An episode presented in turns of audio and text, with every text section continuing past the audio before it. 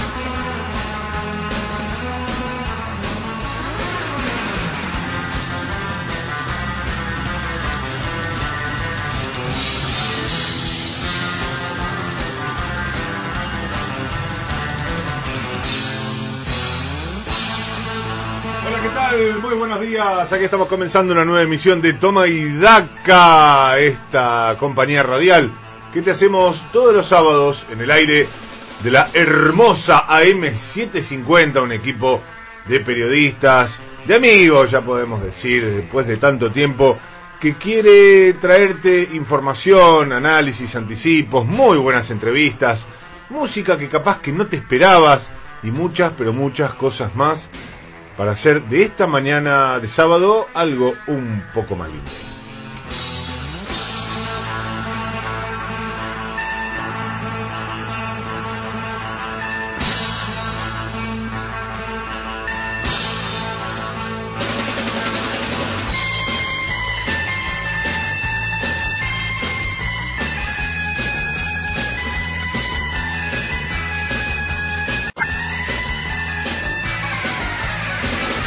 Eso se trata incluso en días como este, en días bastante espantosos, con lluvia por delante por muchas horas seguramente. Nada mejor que quedarse en casa, nada mejor que seguir cuidándose. Estamos en el medio de una pandemia, estamos todavía lejos de una salida, pero si estamos juntos a la distancia se hace más llevadero. Si tomamos conciencia, si hacemos las cosas bien, si pensamos en los demás, esta pandemia y cosas peores que puedan llegar a venir las vamos a transitar mucho mejor. La salida, como siempre, es colectiva.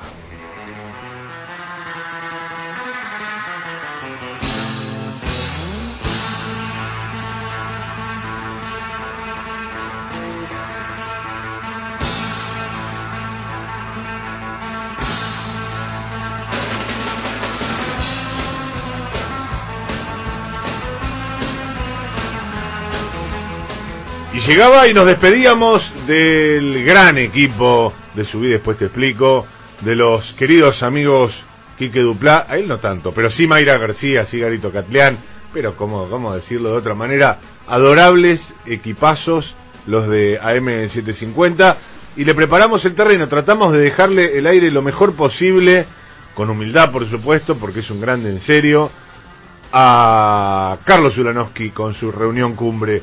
Nosotros nos llamamos Toma y nosotros buscamos este espacio, traerte a los entrevistados que creemos que hacen una diferencia, buscamos a aquellos que no solo analizan lo que está pasando, buscamos a los que lo transforman, a los que cambian tu vida todos los días y le preguntamos lo que creemos que puede interesarte.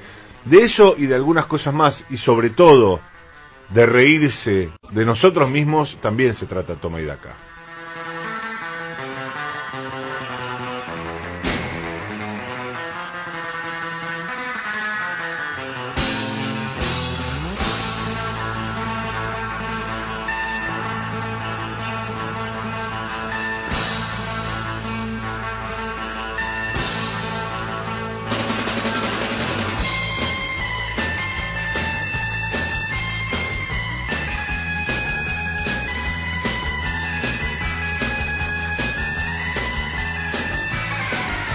Con la operación técnica de Carla Borria, ella, The Only One, y el equipo de Toma y Daca que está en pleno, presencial, a distancia, pero siempre completito, con la producción general plenipotenciaria y periodística de Manuel Herrera. Y aquí, en el estudio, con mi amiga Gabriela Pepe, y allí también están ya mismo conectados Patricia Bali y Julián Ellensweig. Mi nombre, Mariano Martín. Queremos ser una buena compañía para vos.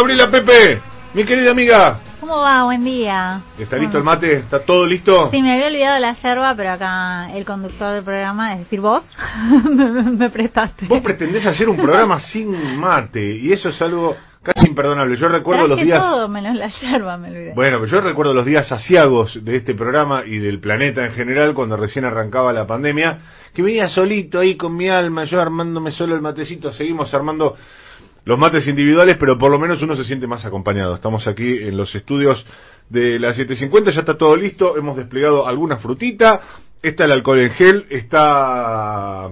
¿Qué más? Eh, bueno, los micrófonos están funcionando perfecto. le pusimos el film a los micrófonos, yo, yo, a este no, todavía no yo le... ya le cambié el mío, ¿no? Antes estaba acá sentado. Esto es un póntelo, pónselo, así que voy a tener que Hice, hice como la previa sin el celofán. Se lo voy a poner después. Perdón, no, no corresponde esto que estoy haciendo. Hay que hacerlo antes.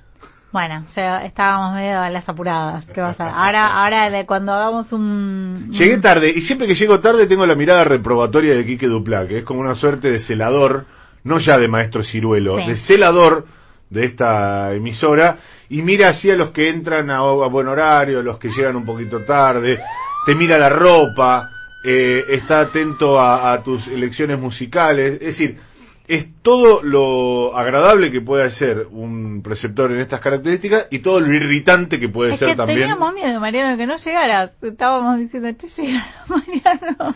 Me gusta generar un poco de suspenso. Sí, nos generaste mucho suspenso. bueno.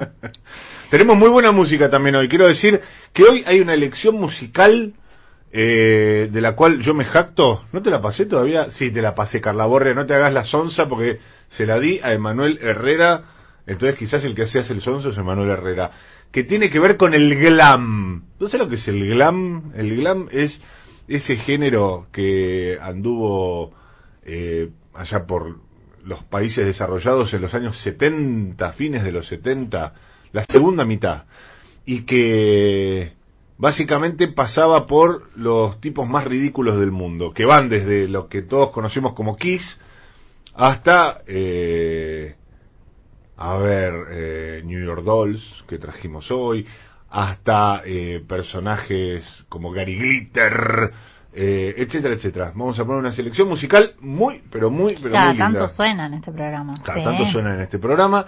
Eh, es una suerte de homenaje también a Julián Ellensweig, quien me prestó un libro al respecto que probablemente nunca, nunca será devuelto.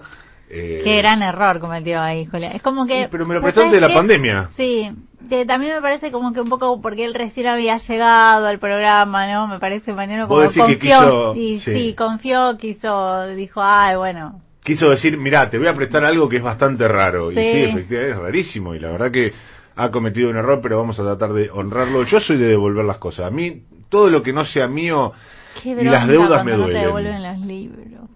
Yo no sé cómo hace la gente para vivir endeudada. Yo sería el peor ministro de Economía, porque no no no puedo no puedo administrar deudas no puedo no las soporto ¿eh? me, me, me, hace daño físico te diría.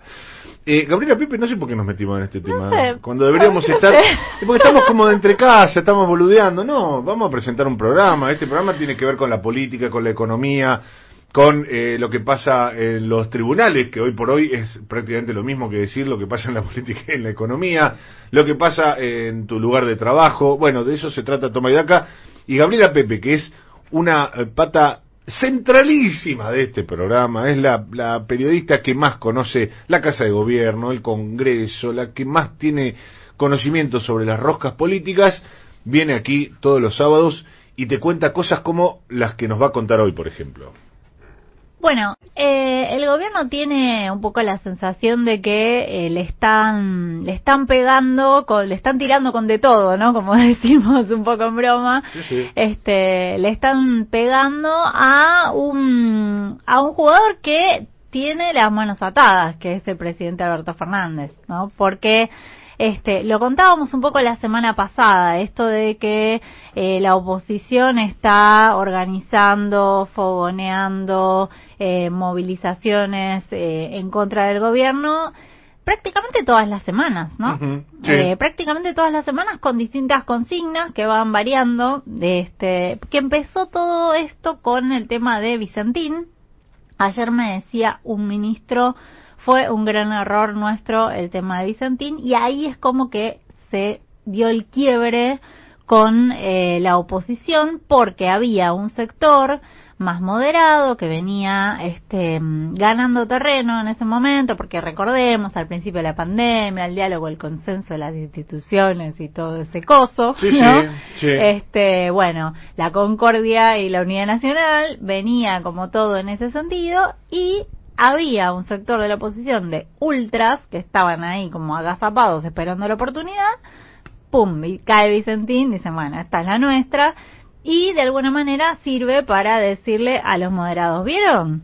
¿Vieron? Que es lo mismo, que venía Cristina, ¿no? Digo, todo ese discurso. ¿Te, eh, puedo agregar un dato? no, sé si ni siquiera es un dato, es una anécdota, pero que a mí me parece ilustrativa. Eh, nosotros le ponemos muchas pilas a, las entrevistas de este programa, le ponemos muchas, muchas, pero muchas ganas, y todos trabajamos para que vengan esos entrevistados que tienen un volumen político, un peso, una referencia. Ayer estaba hablando con uno de los cinco diez, no, cinco tipos de los que vos decís son los más importantes referentes de la oposición considerada moderada, racional, dialoguista, etcétera, etcétera. No son más de cinco los realmente importantes. Ayer hablaba con uno de ellos. Eh, que no es que no está dando entrevistas, no es que no ha dado, perdón, entrevistas, no las está dando en este momento. Y le digo, eh, ¿podemos hablar mañana eh, para mi programa? Porque me parecía justamente importante desde esa perspectiva Dice, no estamos hablando, no estoy hablando, no estamos hablando. ¿Pero por qué? Que, Como si no estuviera pasando nada. No, no, está todo demasiado revuelto. Claro. Es decir, la sensación que me queda es de derrota, eh, no sé si final, pero sí de una derrota asumida hmm. por parte de lo que se intentó en algún momento como oposición racional en eh, desmedro de los loquitos que han ganado. Ya está. Sí.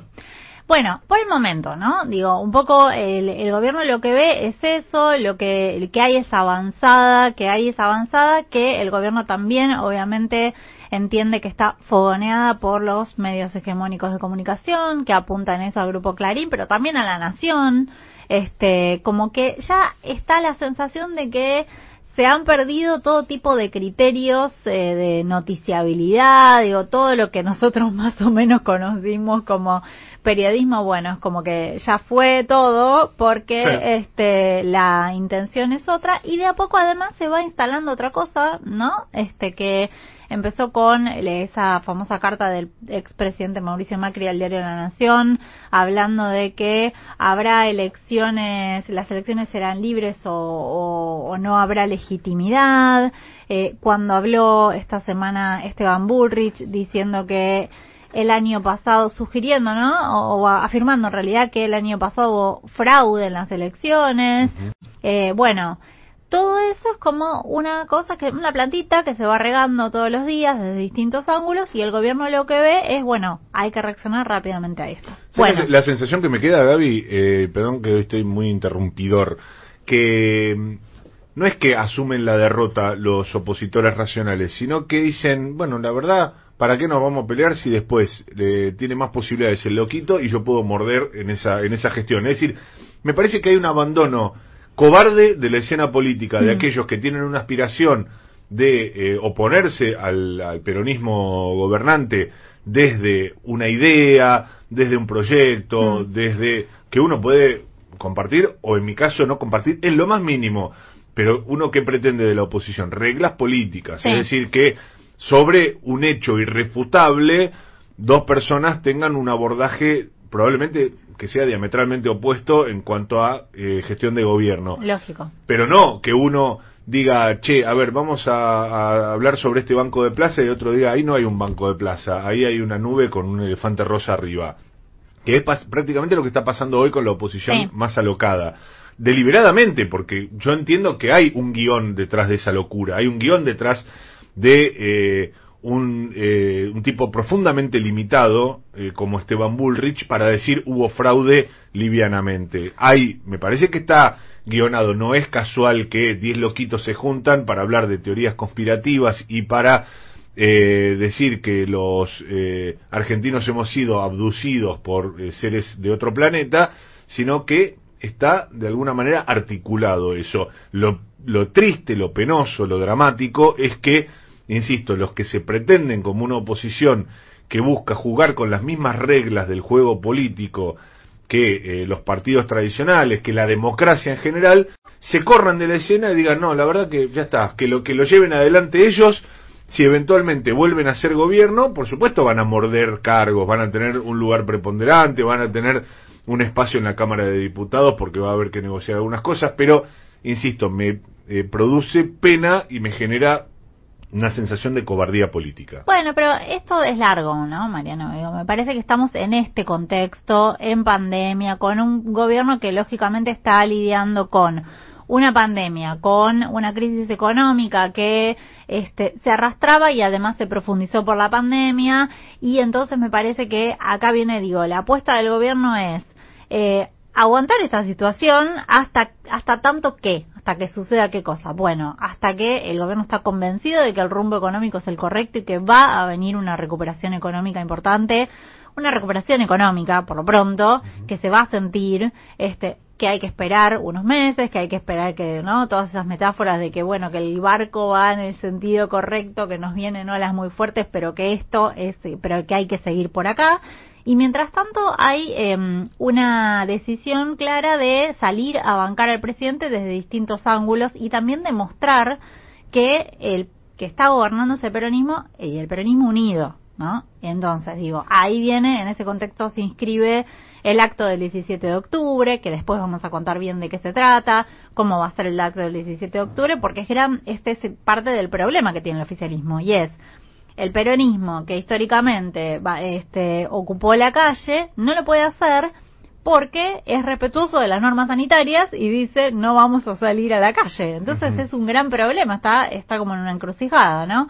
En ese sentido. Bueno, Sí, a mí me parece que es una apuesta también eh, que debería tomarla el peronismo para un crecimiento, porque si la calle no se puede usar, eh, la política no se puede limitar al ejercicio de la ocupación solamente de espacios y de la exhibición de musculatura eh, a la usanza de los gremios tradicionales o de los movimientos sociales que obviamente se hacen escuchar porque son eh, porque ejercitan el reclamo a través de la presencia callejera y no tienen probablemente otra alternativa, pero el peronismo cuando es gobierno no puede tener como única herramienta eh, la calle porque básicamente es gobierno. No, lógico. Lo que pasa es que lo que vos ves eh, periódicamente es que eh, la calle está en manos, en este caso, de la oposición y no de toda la oposición, de un sector ruidoso que ni siquiera termina siendo eh, solamente punto por el cambio, ¿no? Sino Sí. que es gente que no se sabe bien qué va a hacer, eh, los antivacunas, gente que está en contra de los masones, de Bill Gates, de No, por eso otras tam- tam- cosas. también me parece eh, un poco mucho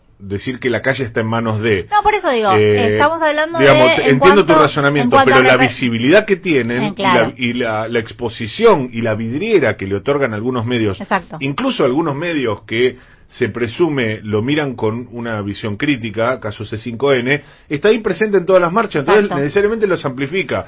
Son decisiones editoriales, yo las respeto y está muy bien, lo que digo es eh, a los efectos de- del crecimiento de ese sector o de la exposición de ese sector, está eh, siendo útil esa mirada y esa esa, esa lupa. Sí, entonces digo, hay, tiene toda esa visibilidad y frente a eso entonces el oficialismo quiere dar una respuesta contundente. Eh, por un lado está eso y por otro lado está están otras acciones de gobierno que en un ratito vamos a contar, eh, decisiones del presidente, decisiones políticas, este, volver a la Casa Rosada dos, tres veces por semana, mostrarse, em, eh, mostrar gestión básicamente, el gobierno está convencido de lo que va, de lo que le va a llegar a la gente es la gestión a través de distintas cosas, ¿no? El IFE, el ATP, los créditos, bueno, una serie de cuestiones que está una serie de políticas, digo, que está, que está lanzando y que entiende que le van a llegar tarde o temprano a ese votante moderado que el año pasado terminó diciendo, bueno, me cansé de Macri, voy a votar a Alberto Fernández, que no lo tiene atado, ¿no? Que porque no está ideológicamente por ahí atado, que vota más con el bolsillo, bueno, a ese también apunta a recuperar. Vamos a hacer un programa intenso, entretenido, vamos a repasar muchos de estos temas si la economía te está siendo complicada, si eh, obviamente esta pandemia te deja en una situación de incertidumbre, si estás eh, no sabiendo bien cómo viene la mano, yo no te prometo que te va a sacar todas las dudas, pero te va a ayudar a mirar de otra manera las cosas, Patricia Valli, que es eh, también la persona que más sabe, mejor explica, eh, y tiene una mirada que a mí siempre, siempre, siempre me deja pensando sobre la economía y sobre otros temas, por supuesto. Pato, buen día, querida amiga. ¿Cómo va todo y de qué se trata la columna de hoy? Buenos días, ¿cómo están? Muy bien, amiga, muy bien. Hola, Pato. Este, yo quiero dar buenas noticias. Algún día lo lograré. Y sí. arrancaré mi columna con, con así con una notición buenísimo sobre la economía. ¿Vos decís que hoy no? No estaría siendo el caso por ahora, pero bueno.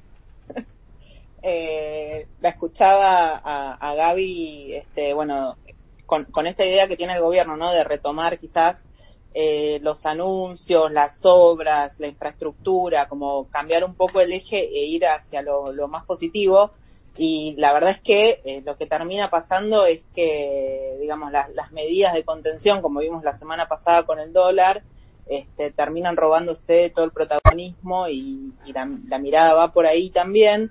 Pero bueno, este, como, como adelantamos quizás la semana pasada, eso también puede llegar a tener un impacto en precios. Y ahora lo que se está viendo es eso, ¿no? Ese movimiento de cómo eh, las medidas de, que se tomaron eh, con el dólar, que bueno, que recién ayer a la tarde empezó, empezaron los bancos a habilitar la compra de dólar ahorro de vuelta, eso eh, al estar frenado lo que hizo fue que saltaran mucho eh, los dólares de bolsa y, y el paralelo, eh, que un poco las empresas también lo empiezan a tomar como referencia, ¿no? Es la típica eh, el, el, típico escenario de Argentina donde empieza a eh, desaparecer la referencia de cuál es el dólar que tomo para el precio. Uh -huh. eh, si bien las empresas si importan usan el, el dólar oficial, el comercial, entonces este, es, es, un dólar más bajo.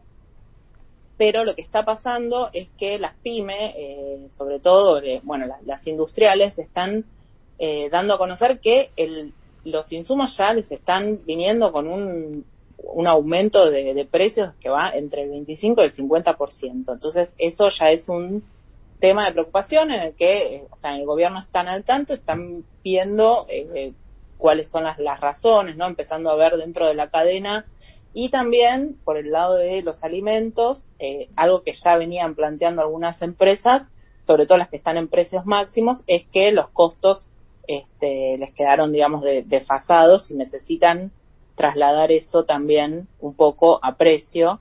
Entonces ahí está un poco el, el, debate que se está viniendo en función de lo que pasó con el dólar y quizás, bueno, eh, los, los acuerdos de precio que eh, arrastran cierto congelamiento, si se quiere. Entonces, el, el ojo puesto en la inflación, ¿no? Porque obviamente el gobierno además presentó un presupuesto donde confía en que la inflación vaya bajando. O sea, uh -huh. la meta para el año que viene es eh, 29% a fin de año, ¿no? En, diciembre de 2021. Eh, y la verdad que para que eso pase, eh, bueno, hay que controlar este, este, esta situación que se está viendo ahora y eh, garantizar que el año que viene, si mejoran un poco los ingresos, no hay un traslado de, todo lo que eh, no estuvo yendo ahora a precios eh, el año que viene, ¿no? Además, esto, Pato, eh, como siempre en Argentina, cualquier movimiento de la economía se liga con la política, ¿no? Y muchas veces es a la inversa también, porque yo pensaba, eh, bueno, a ver, eh, ¿se complicó la situación de, del dólar o el gobierno quizás eh, lanzó una medida que terminó teniendo un mal impacto en los mercados? Es porque Cristina eh, está tironeando con Alberto Fernández. El, hoy llovió mucho, eh, el día está medio podrido, parece que está desajustado el clima por todo el fin de semana. Cristina. Sí, sí, obvio. La noche estuvo con la danza de la lluvia. Claro, claro. O, al revés, o al revés, o Alberto quería la lluvia, Cristina no, entonces hoy está enojadísima Cristina y saca rayos de sus dedos. Qué porquería la columna del diario de la Nación, ¿eh? de, un colega. Eh, presentándola como, como bruja hechicera, una cosa, pero ya de, bueno, qué sé yo, estamos medio acostumbrados. Pero todo tiene que ver también con la política, todo tiene necesariamente su, su impacto y en algún punto entiendo también que eh, le complica la gestión, por ejemplo, en este tramo a, Miguel Pelle, ¿no? Eh, que me parece que ha pasado una semana intensa, Pato. Sí, sí, hubo una. Bueno, es, el Banco Central, ¿no? Tiene como una, una semana, la verdad, este bastante intensa con resoluciones que fueron saliendo para aclarar la operatoria de, del tema dólar eh, sobre todo el jueves, el jueves a la, a la noche, a la medianoche casi también para habilitar el tema del dólar ahorro.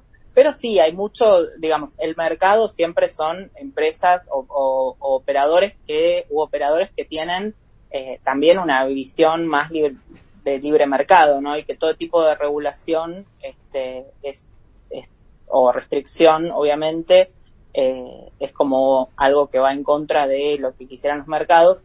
Entonces, también hay mucho movimiento por ese lado, ¿no? Y hay movimientos especulativos, digo, o sea, tanto, o sea, no todos, pero hay, hay muchos sectores que están pensando en que eh, una devaluación es inevitable y se están eh, también cubriendo de una eventual eh, devaluación o están reteniendo exportaciones, que no es una época fuerte, digamos, de liquidación de exportaciones, pero que están pensando que hasta que no haya algún movimiento en el tipo de cambio no van a exportar y es algo que también les juega en contra, en definitiva, al deseo del gobierno, porque el, momento, o sea, en, estos meses no lo están previendo por una cuestión de estacionalidad, pero en diciembre ya esperan que entren exportaciones para reforzar las reservas. Entonces hay que ver este, cómo evoluciona todo este tironeo ¿no? del mercado eh, para, para lograr esas condiciones y que entren esos dólares que son muy importantes para mantener eh, la estabilidad de la economía.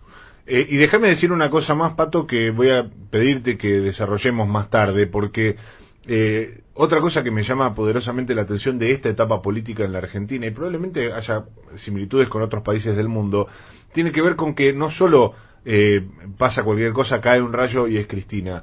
Hay otra cosa también, que es eh, puede haber un desajuste o puede haber una tensión momentánea eh, o una tensión constante en crecimiento en la cuestión del tipo de cambio. Puede haber eh, algún grado de desajuste en la política monetaria entre el ministro de Economía y el presidente del Banco Central. Todo eso puede haber. Ahora, lo que no hay en el horizonte, en el horizonte inmediato, es una eh, captación de los ahorros, un corralito, eh, una mega devaluación eh, eh, brusca, perdón, abrupta, eso no está. Y sin embargo comunicadores de relieve y me refiero a personajes como Marcelo Longobardi, como Mauro Viale, están todos los días agitando un corralito, todos los días agitando una eh, desestabilización, no ya inestabilidad, desestabilización financiera, a sabiendas, porque no lo hacen de brutos, no lo hacen de torpes, lo hacen a sabiendas de que hay un factor de la economía que si no es el principal, por lo menos tiene incidencia, que son las expectativas. Y si vos tenés una audiencia muy importante como la que tiene eh, Marcelo Longobardi en Radio Mitre y casi la mitad del encendido de la primera mañana pasa por tu emisora, vos tenés también una responsabilidad social. Vos no podés ocultar, vos no podés mentir, pero mucho menos que eso podés agitar una crisis. No podés empujar a la gente a sacar sus ahorros por, por una mentira. Vos podés decir que se viene una situación compleja, vos podés decir lo que quieras, es decir, vos podés decir también que, eh, insisto, se va a abrir el cielo y va a venir Lilita Carrió cabalgando sobre, eh, junto con las Valquirias y, y va, a producir una, una, un Armagedón. Podés decir lo que quieras, lo que digo es, eh, eh, alguien debería apelar a la responsabilidad individual de algunos comunicadores que están agitando todos los días un corralito que no tiene ni por asomo no solo la, las precondiciones que hubo en 2001 para que esto sucediera, porque eso después te voy a pedir, Pato, que me cuentes cuáles son la situación de los eh, ahorros eh, en el sistema bancario, eh, pero simplemente sí. me parecía que era oportuno eh, marcar esto, porque la verdad que cualquiera que lee algo así, y más que uno se acostumbraba a leerlo, yo siempre me menciono el ejemplo de ese print, de esas eh, cloacas supuestamente informativas ligadas a los servicios de inteligencia, donde siempre hay una teoría conspirativa lista para ser presentada. Pero acá los principales comunicadores lo están agitando y eso es lo que me parece más grave. Después te voy a pedir, Pato, que nos cuentes un poco en qué situación está el sistema financiero. Perfecto, sí, después lo, profundizamos, pero eh, como spoiler, digamos, no, no hay eh, ningún corralito en, en, en, vista ni las condiciones, como vos decías, como para que se dé eh, ese, esa captación forzada de ahorros o, como quieran llamarlo. Yo te agrego algo a esto que decía Mariano recién, Pato, que en, en el gobierno están bastante sorprendidos por el nivel de, eh, de fogoneo de estas cuestiones por parte de algunos medios y esto que yo decía hace un ratito, ¿no? Como que ya fue todo el, el periodismo. Digo, porque me decían que esperaban, obviamente, que por, por la forma de ser del presidente y un poco por la relación que lo une eh, desde hace muchos años, que lo unía, a, eh, por ejemplo, bueno, algunas plumas, ¿no? Muy reconocidas de los grandes medios de comunicación, amistades personales, que lo que tengo entendido es uh -huh. que está todo roto. Todos, todos los puentes están detonados, digo, con el grupo Clarín, eh, me decían, el presidente está decepcionado en lo personal con algunas personas con las que tenía una relación personal, este, y de amistad, eh, pero también eh, están como un poco azorados. ¿no? ¿Sabes, ¿Sabes qué pasa también, Gaby? Que seguramente debe ser una derrota personal para el presidente, que es un hombre que eh, integró el primer gabinete de Néstor Kirchner y una de sus principales eh, labores, si no la principal probablemente, era eh, el enlace con los grandes factores de poder. Uh -huh. Por caso, eh, el grupo Clarín y Techín. Sí dos casos centrales a donde Alberto Fernández tenía una injerencia directa en el gabinete de Alberto en el gabinete de Néstor Kirchner. Y vos me dirás, bueno, está bien, bueno, pero una, un jefe de gabinete dedicado a dos empresas, no, no, no son dos empresas. Es el principal conglomerado comunicacional de la Argentina históricamente y es eh, la principal empresa eh, de origen industrial que arrastra a todo a todo el gremialismo empresario de la Argentina detrás suyo. Por eso eh, esa era una de las labores principalísimas de Alberto Fernández. Y llegar a la presidencia y tener como principales enemigos a esta altura de, de los 10 meses de la gestión, con una pandemia de por medio, al Grupo Clarín y a Techín. Yo me imagino, y me animo a decirlo de mi parte, es una, una derrota personal para Alberto Fernández. Y porque además eh, todo lo que es la pandemia está como invisibilizada, ¿no? Es como si no estuviera sucediendo y como si no hubiera tenido consecuencias también y como si no estuviera teniendo consecuencias en este momento en las economías de todo el mundo. Eso es como que está ausente. Eh, y a mí me decía ayer un ministro, me decía, tampoco es que esperábamos, eh, digamos, que nos, que nos respaldaran, ¿no? Pero, este, una relación un poco más razonable. Claro. Claro, sí, sí, no, que, a ver, críticas desde desde las razones económicas, sí, totalmente. no me gusta este gobierno, eh, no me gusta el direccionamiento. Crítica a cuestiones puntuales, ¿no? Pero no eh, una, una campaña permanente. Sí, sí. Alberto es reptiliano y Cristina eh, lanza fuego de, su boca.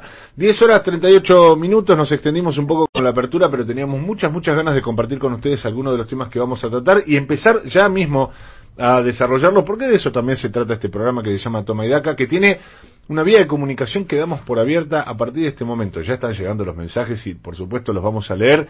Un montón de mensajes. Y si querés comunicarte aquí en adelante con nosotros, podés hacerlo a través de el 1139224098. Yo te recomiendo y te pido, dejanos un mensaje eh, escrito cortito, así podemos leer más mensajes. Eh, no nos dejes un audio, no nos deje, no nos llames por teléfono. Déjanos un escrito, eh, una, un concepto, una idea, te gustó algo que dijimos, te enojaste, estás de acuerdo con un entrevistado, te parece espantoso lo que dijo, bueno, compartirlo con nosotros al 113 922 y también a través de nuestras redes sociales, se llaman todas igual, arroba Toma y Daca Radio, estamos en Twitter, Facebook e Instagram.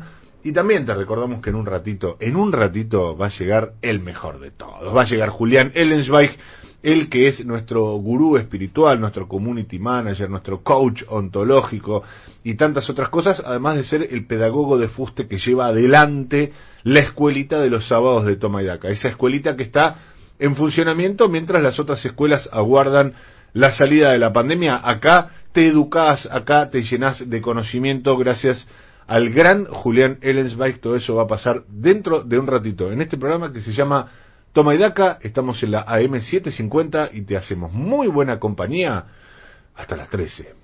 Toma y Daca. Mariano Martín. Somos una señal.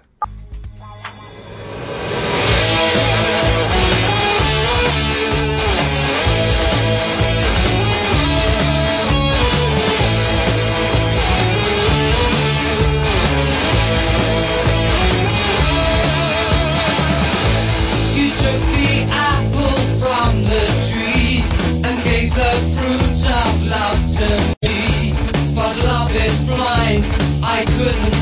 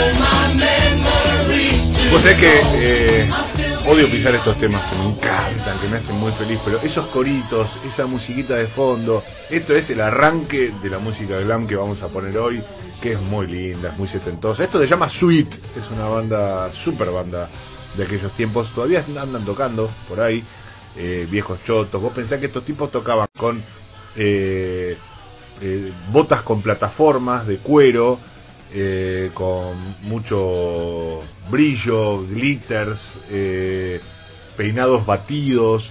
Y estos tipos que ya deben tener andar orillando los 70, 70 y cortos, eh, todavía andan con, con algo de ese atuendo tocando por ahí por la vida, cosa que me hace quererlos muchísimo más.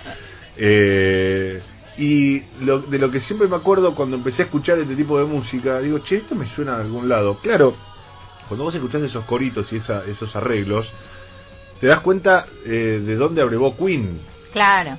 Queen era eso Sí, también. sí, sí, tal cual. Eh, lo que pasa es que a veces eh, fue tan importante el crecimiento de Queen como, como eje de- del rock universal que eh, nos olvidamos que viene de un lugar y que, y que abrevó de- del mismo espacio con otras bandas británicas en aquellos tiempos. Pero por eso es lindo escuchar este tipo de cosas un ratito. Nada más, mientras leemos algunos mensajes, si Gabriela Pepe, solo si Gabriela Pepe está de acuerdo, y yo voy a arrancar con uno que habla bien de nosotros, que, porque dice, buen día, Llegó el mejor programa de la radio, soy su fan, dice desde Montegrande, dice Rosana. Entonces, ¿cómo Oh, no vamos a arrancar con ella? Rosana, un beso grande, sos una genia, gracias.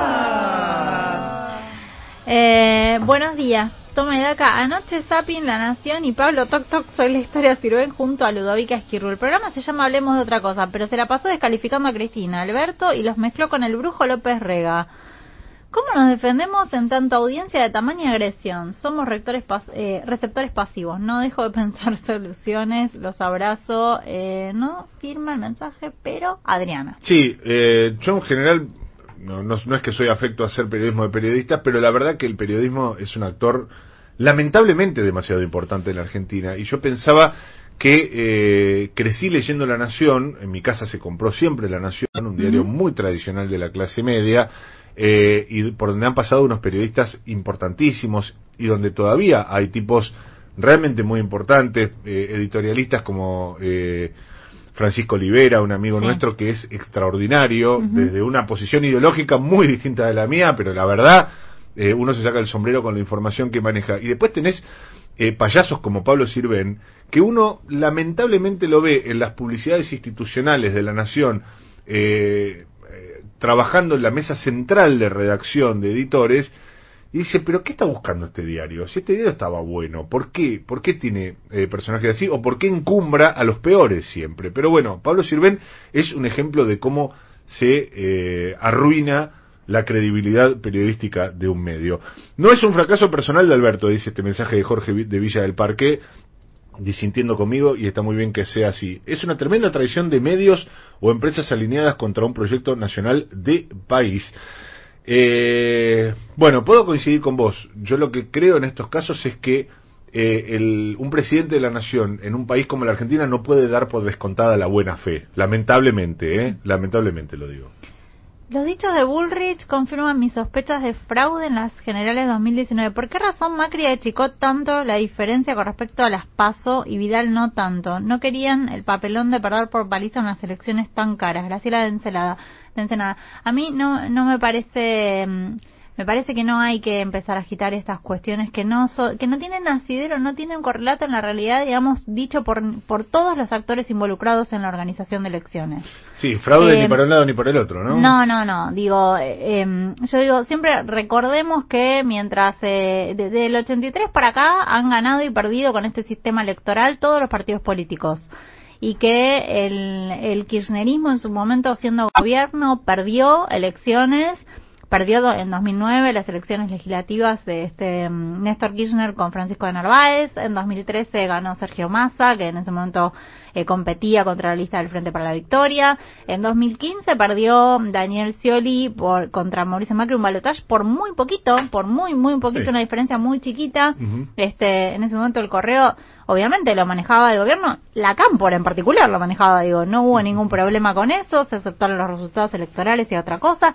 así que empezar a, a- a poner duda eh, sobre los resultados electorales es algo muy, muy peligroso para nosotros, para la democracia en general, ¿no? Me parece que no hay que meterse en ese terreno de ninguna manera.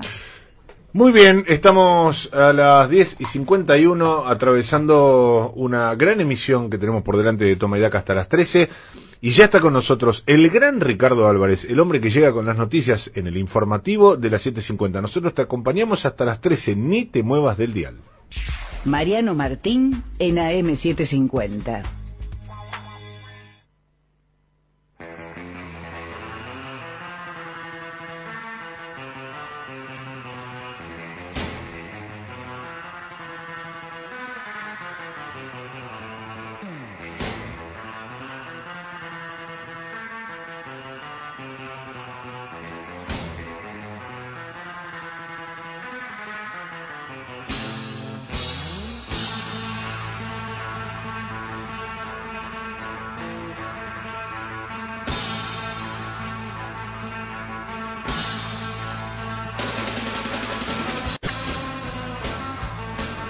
Diez horas 55 en toda la República Argentina. Quiero aprovechar para mandarle un beso grande a mi papá, que producto de todo este tema del coronavirus está pasando, eh, nada, el momento que hay que estar monitoreándolo, así que le mandamos un abrazo gigante a Alberto, a Marta también, que está en la, en la misma en su casa. Bueno, un beso grande a los dos, ya los estaré viendo dentro de un ratito seguramente. Y nosotros tenemos un programón por delante y vamos a hablar de estos temas, vamos a hablar del coronavirus, vamos a hablar de cuáles son las perspectivas para el país, para la- los, princip- los principales distritos y de otros temas más también con un entrevistado, con un protagonista que está ya mismo en línea con nosotros.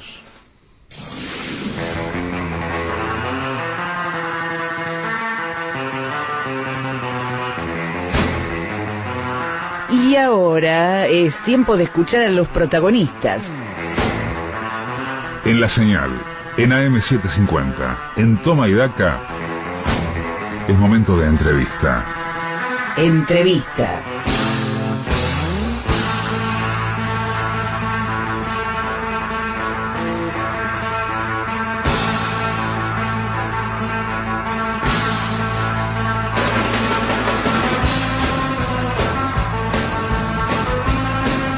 Siendo las 10 horas 58 minutos, tengo el gusto de saludar a Daniel Goyán. Él es el ministro de Salud de la provincia de Buenos Aires y está en línea telefónica con nosotros. Gracias por escucharnos y por atendernos. Goyán, Mariano Martín y el equipo de Toma y Daca los saludamos. ¿Cómo va?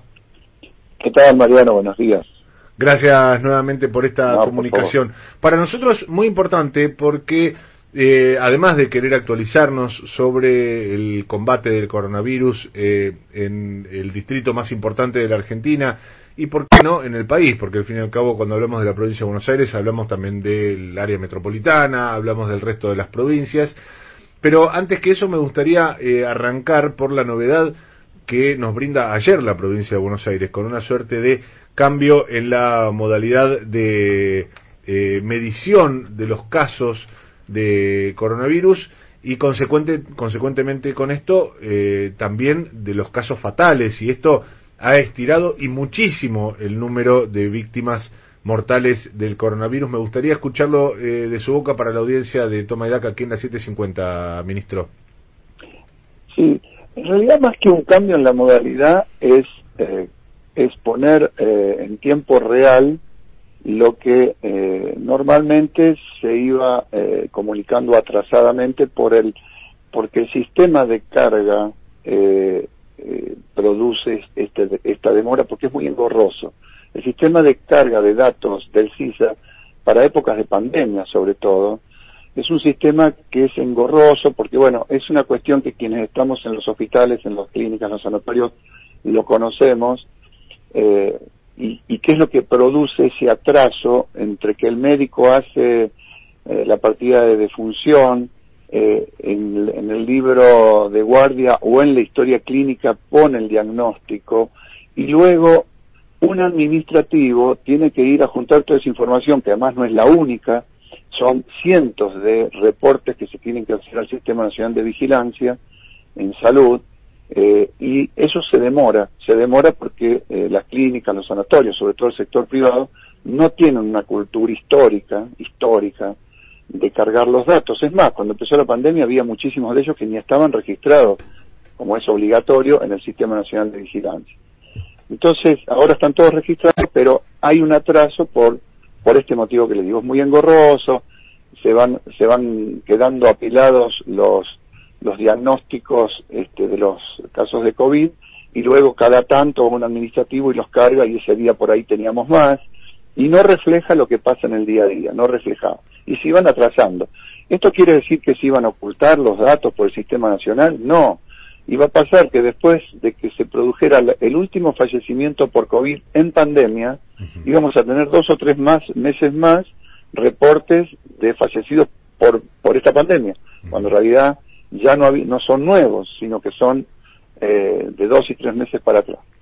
Lo que hizo la provincia fue desarrollar dos instrumentos de, de sistemas informáticos que cruzando, cruzándolos con el Sistema Nacional de Vigilancia en Salud nos permite tener ese dato al día.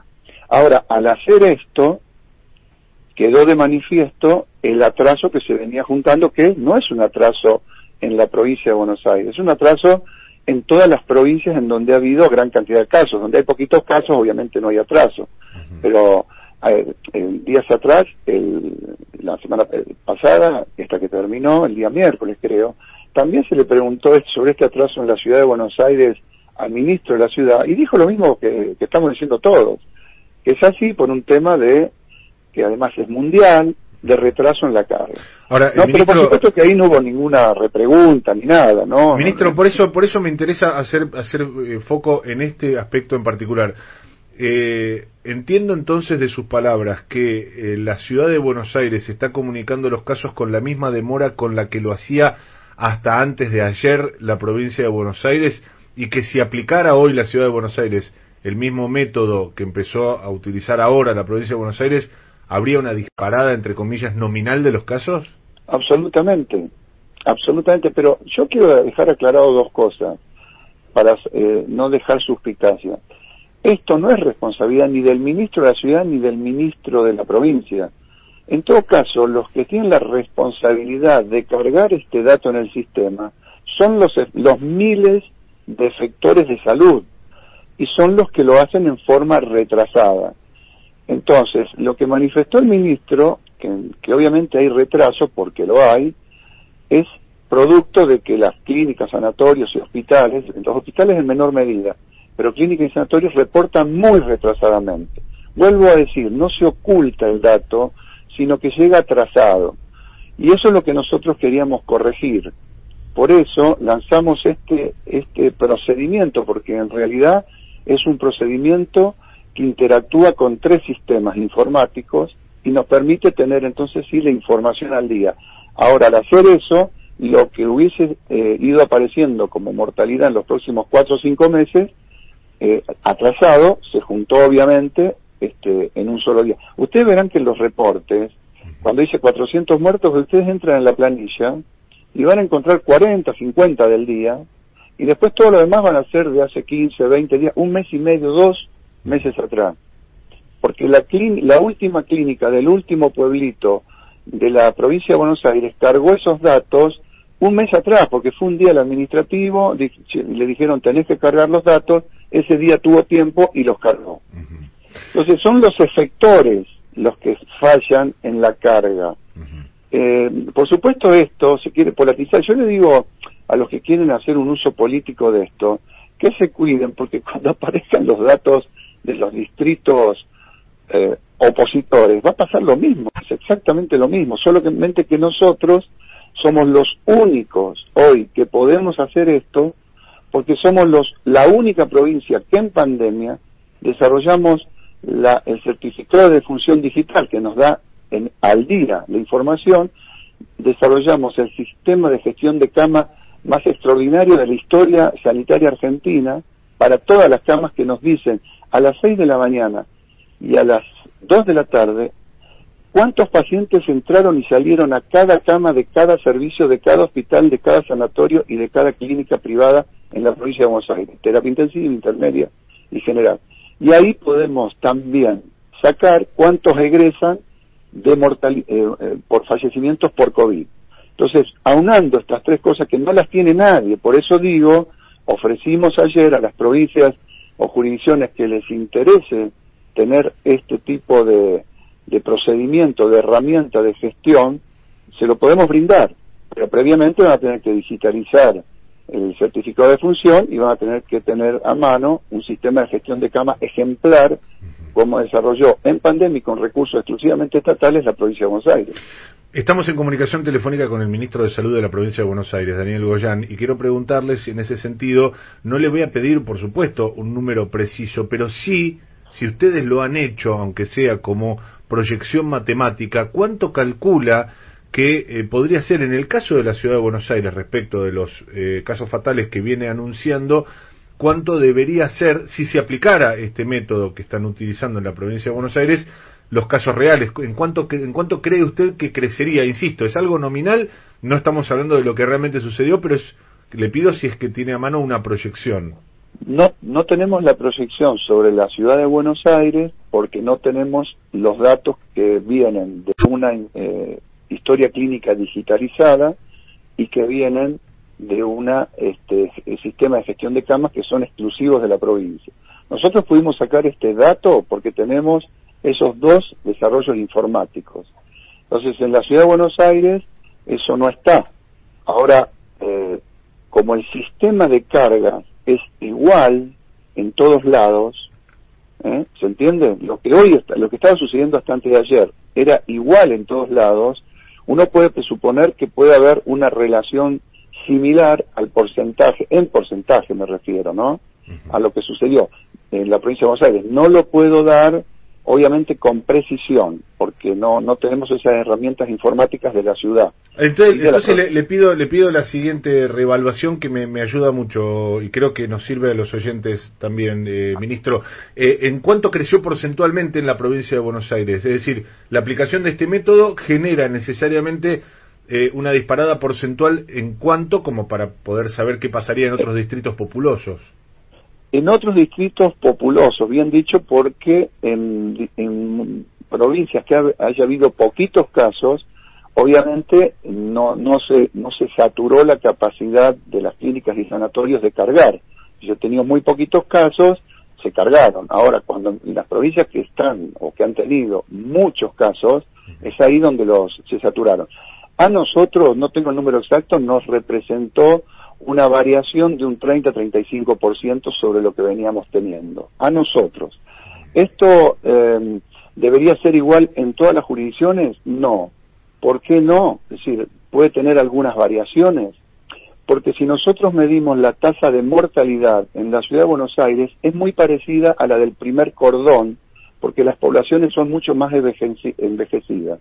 Primer cordón del conurbano, ¿no? Sí. Ahora, si yo mido el segundo cordón, ya la tasa de letalidad y lo- la mortalidad baja porque son poblaciones más jóvenes y esta enfermedad eh, te produce la muerte prioritariamente en gente de mayor edad.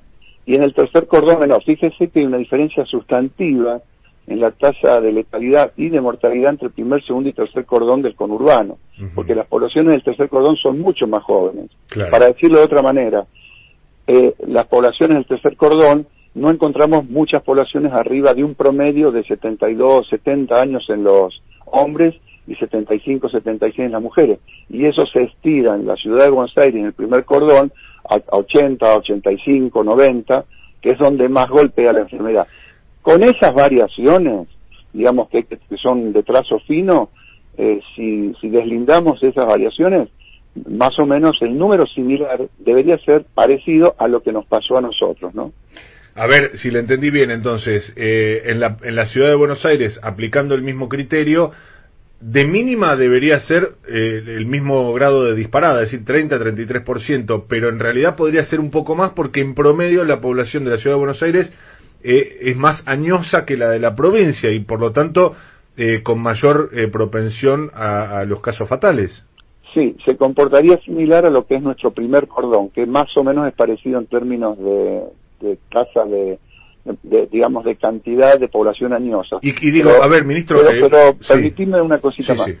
Esto no quiere decir que ese dato no se va a registrar en la ciudad de Buenos Aires. Lo que va a suceder, lo que decía antes, cuando termine esta pandemia, Claro. eh, cuando se produzca el último muerto por pandemia, porque probablemente el año que viene haya fallecidos por coronavirus, pero no en época pandémica, como, como la gripe, ¿no? Ya teniendo la vacuna, hablando, ¿no? De sí. eso. Ahora, eh, lo que va a pasar es que en la provincia de Buenos Aires, el último día, habrá dos o tres días más de aparición de casos, vamos a estar más al día con el tiempo real, y los distritos que no tengan este sistema, esos fallecimientos se van a seguir cargando dos o tres Dos meses o más. tres meses. Pero déjeme, déjeme eh, buscar la última precisión sobre este tema y después pasamos a otro porque me parece central lo, lo que está contándonos, ministro. Eh, usted en la provincia de Buenos Aires, a partir de este nuevo método, pasó, eh, se elevó en 30-33% el número de casos fatales porque se, ingresar, se ingresan más rápido los datos ahora.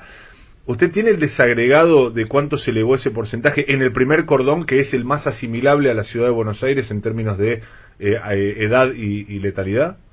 Lo, está, lo, tengo que abrir la computadora que no la tengo ahora a mano y mirarlo. Si nosotros tenemos en nuestro sistema de monitoreo, lo tenemos por municipio, por eh, cordón, este, por establecimiento, es decir, tenemos toda esa información. No la tengo a mano, se la puedo pasar después, Mariano, eh, pero sí, sí la tenemos, cuál es la, la tasa de letalidad y de mortalidad primer, segundo cordón. Pero debe andar en el primer cordón eh, aproximadamente en 3,2 de letalidad, tendría que ver la de mortalidad. Después le paso bien el dato porque lo tengo, pero no tengo la computadora a mano para mirarlo. Sí, sí, porque quiero decir con esto, eh, quizás fue muy farragoso el, despliegue de datos que nos hizo el ministro y que yo le estuve pidiendo recién para los oyentes, pero me parece muy ilustrativo. Es decir, vamos a pasar en limpio.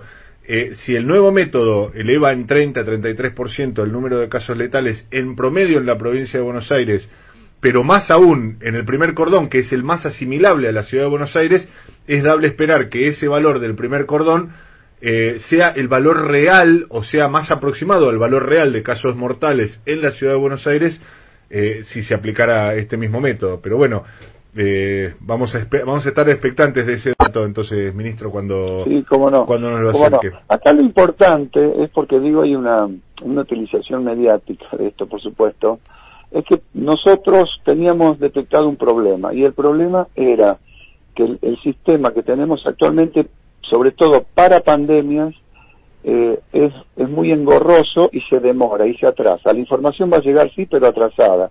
Y eso nos, tam- también juega en contra de la percepción de cómo viene la situación. Porque si yo, así como hoy, puedo decir, bueno, no hay tanta mortalidad, que en realidad está, pero no la veo, cuando termine la pandemia me va a dar la, la, la sensación de que sigue la pandemia cuando ya terminó, porque siguen apareciendo los fallecidos. Entonces, en términos epidemiológicos, lo ideal es poder tener toda la información en tiempo real. Ministro, ¿qué tal? Buen día. Gabriela Pepe lo saluda.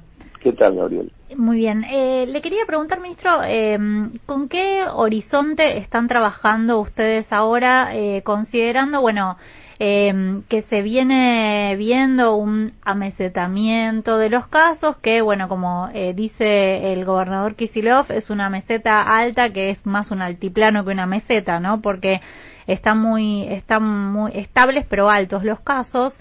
Pero le quiero preguntar con qué perspectiva trabajan, eh, considerando, bueno, que en un par de meses vamos a estar eh, de cara a la temporada de verano, que también se presentaron en los últimos días, y esto le quiero preguntar puntualmente, si se van a utilizar y si se van a utilizar de manera masiva estos nuevos test de antígenos que eh, pueden eh, diagnosticar eh, la- eh, el virus en eh, 15 minutos. Digo, si eso les va a cambiar mucho la perspectiva de trabajo, eh, cómo se espera el tema de la vacuna, qué, qué tiempos manejan, digo, con qué perspectivas trabajan hacia adelante considerando la situación epidemiológica que tiene hoy la provincia.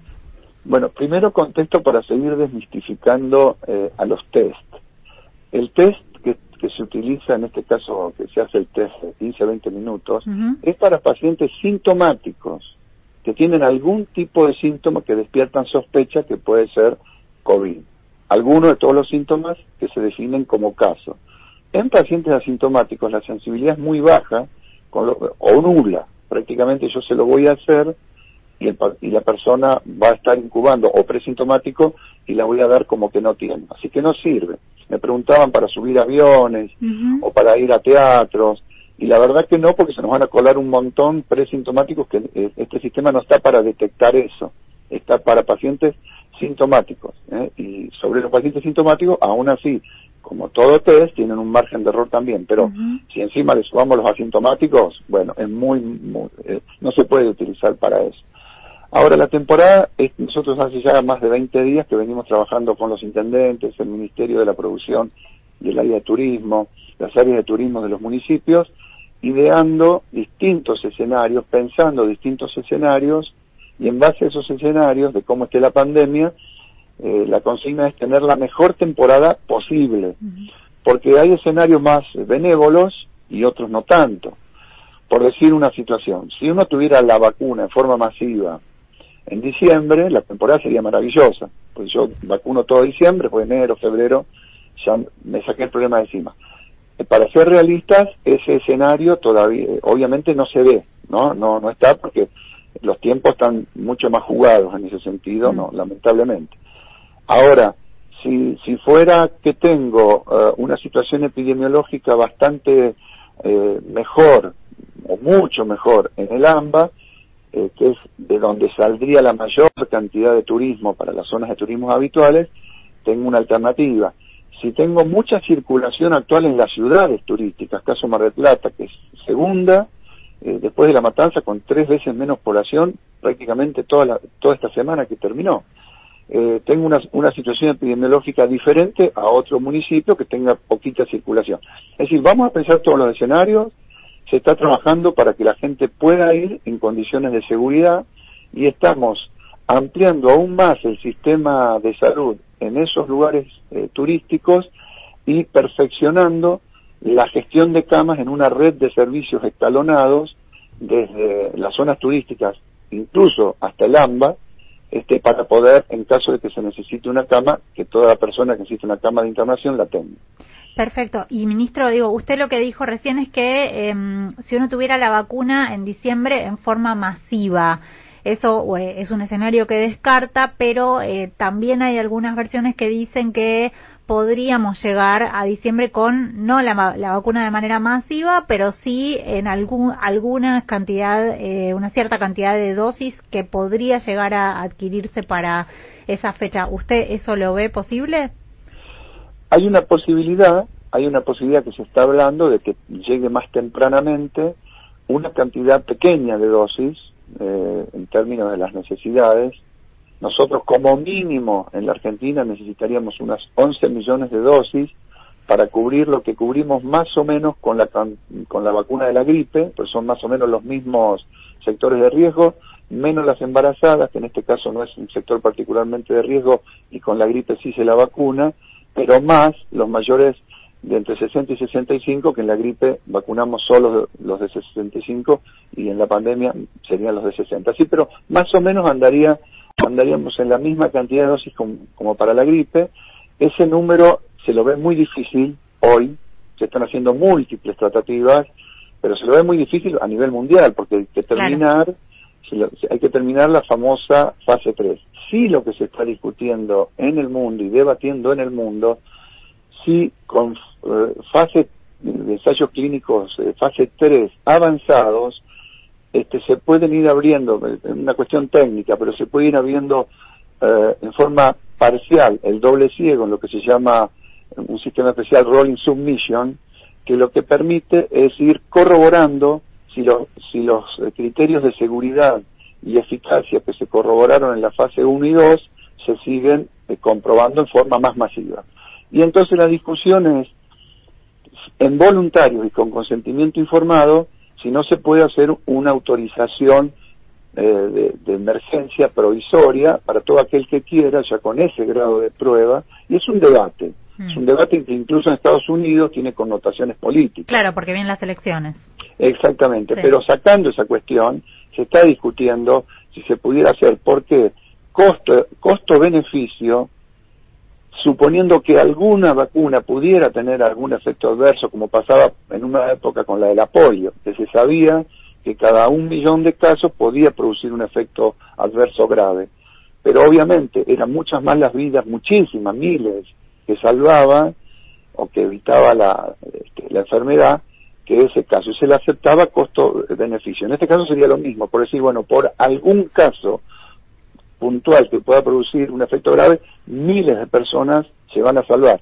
Eso está todo en discusión, es una cuestión también que tiene contornos bioéticos, etcétera, pero sí se está debatiendo. Lo dice el ministro de Salud de la provincia de Buenos Aires, Daniel Goyán, y nuestra compañera Patricia Bali está del otro lado de la línea y también quiere hacerle una consulta, ministro. Sí, cómo no. Sí, ¿qué tal, ministro? Eh, bueno, un poco en, en línea con lo que planteaba en cuanto al turismo, ¿no? De que se pueden ir eh, abriendo algunas actividades con, con control. Eh, sí se, se están este, analizando eh, algunas posibles aperturas también en eh, los sectores más, más postergados, como eh, pueden llegar a ser eh, los culturales, eh, a, partir de, bueno, también un poco lo, que está eh, analizando la, la Ciudad de Buenos Aires y eso este, siempre le genera como una suerte de competencia a la provincia, que obviamente no, no es una carrera, pero digo, si hay algo de eso, y también si, si se está analizando algún cambio en, en cuanto a los test por la alta tasa de positividad que tiene la provincia de Buenos Aires. Eh, con respecto al tema de la, de la cultura esta semana, eh, en la provincia, bueno, desde el lunes pasado ya se habilitaron por streaming, ¿no? Y bueno, y se van a ir analizando situación por situación siempre que sea con, con condiciones de seguridad, se va a hacer. Fijémonos lo que pasaba en los teatros en Europa, ya los están cerrando prácticamente a todos de nuevo, hubo mucho problema con eso. Cines, teatros, es un lugar muy difícil para abrir. Lugares, lugares cerrados con mucha gente es muy difícil. Pero bueno, eh, todo, está en, eh, en análisis permanente de acuerdo a cómo, a cómo vaya la situación. La positividad viene bajando con estos test que estamos agregando, eh, va a haber más testeo con la cual eh, este, seguramente la positividad eh, va a seguir, va a continuar bajando. El problema de la dimensión de la provincia de Buenos Aires es que eh, nosotros empezamos con seis laboratorios de procesamiento de PCR, ya tenemos 58 y estamos procesando una cantidad impresionante por día. El asunto es que todo el sistema científico, tecnológico, laboratorios públicos y privados ya están trabajando a pleno y por eso no es, ese es el límite. Seguimos agregando más y más con nuevas tecnologías, también el NeoKit, el GenTest, pero la verdad es que hay un límite porque eso lleva recursos humanos, no solamente comprar eh, los, los aparatos, ¿no? Y, y recursos humanos calificados. De 6 hemos pasado a 58, más todo lo que se está contratando también como servicios privados, eh, que también están todos al límite, es decir, no hay mucho más para, para ampliar por ese lado. Por eso estos nuevos test este, ayudan porque eh, amplían en la posibilidad de hacer una determinación que no necesita de toda esa aparatología. Así que sí, ni bien, ni bien estén ya a disposición, eso lo vamos a estar utilizando, y, y, los nuevos que aparezcan también, ¿eh? porque hay otros que estamos probando. Todos estos test tienen que ser validados. ¿Qué quiere decir? Que yo tengo que agarrar 200 pacientes y hacerle eh, la PCR y el test este. Y después comparar contra el gol estándar, que es la PCR, cómo va, cómo camina, si me da muchos falsos positivos o falsos negativos, fundamentalmente falsos negativos. Y entonces una vez que está probado en terreno, no solamente in vitro, eh, realmente uno dice con confianza, lo utilizo. Porque si no me voy tranquilo de que probé en 100 personas, pero en realidad de, de 70 que probé, un 20-30% me dieron falsos negativos. Está bien, yo pude aislar algunos rápidamente, pero me confié con otros a los cuales les dije váyanse tranquilos y estaban este, transmitiendo la enfermedad. Todos, todos estos test tienen sus límites, esto hay que verlo y todo lo que esté tecnológicamente y sea confiable a mano lo vamos a estar agregando.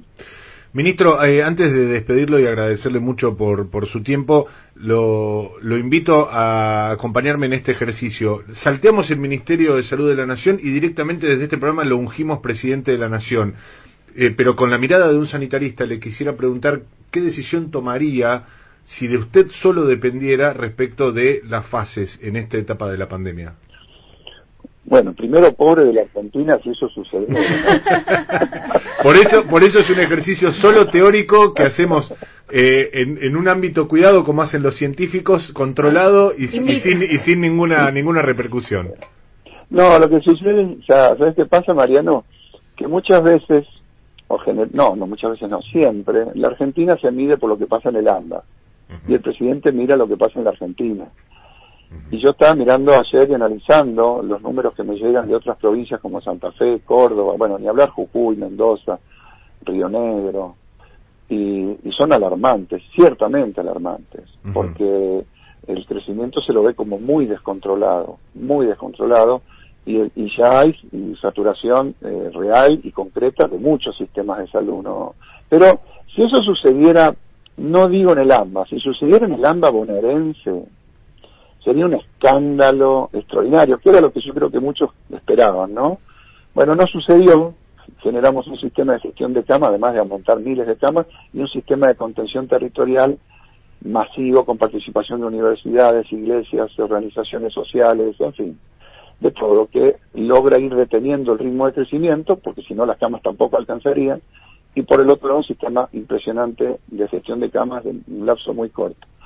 Entonces, si, si, si, hubiese sucedido que acá le faltaba cama a alguien, sería un escándalo. En el AMBA, y en el AMBA bonaerense fundamentalmente. Uh -huh. Lo que pasa en el resto del país, fíjense que no es que no salgan las noticias, sale, pero no impacta, no es lo mismo. Porque la Argentina, lamentablemente, es lo que pasa en Ciudad de Buenos Aires y, y, y el, el, área metropolitana. Entonces el, intendente- el presidente que sí tiene que velar, obviamente va a tener que ir tomando medidas que ahora sí van a ser diferentes entre lo que pasa en el AMBA, que viene con un proceso de amesetamiento y descenso, y, y lo que pasa en, en el resto de los lugares. Es decir, botón rojo para todo el mundo, no, botón rojo va a haber selectivamente, eh, si hay, si hay, pero además deberá, deberá ser entendido por las sociedades de esos lugares y ven que su sistema está saturado, porque eso genera miedo después, ¿eh? Claro. cuando ve que cuando se ve que el sistema está saturado genera temor y es un- se vio en Europa es un factor muy disciplinador que dura hasta hoy yo, yo los invito a que miren los números de movilidad sobre todo en las poblaciones mayores en Europa en Italia en Gran Bretaña en España en Francia post pandemia lo, la disminución de la movilidad fue sigue siendo enorme, es decir, la gente que tiene, sobre todo la, la- la de mayor edad, no los jóvenes, se cuida mucho y sale para lo estricto, no anda saliendo por demás. Y eso se ve claramente en la tremenda caída económica que siguen sufriendo esos países.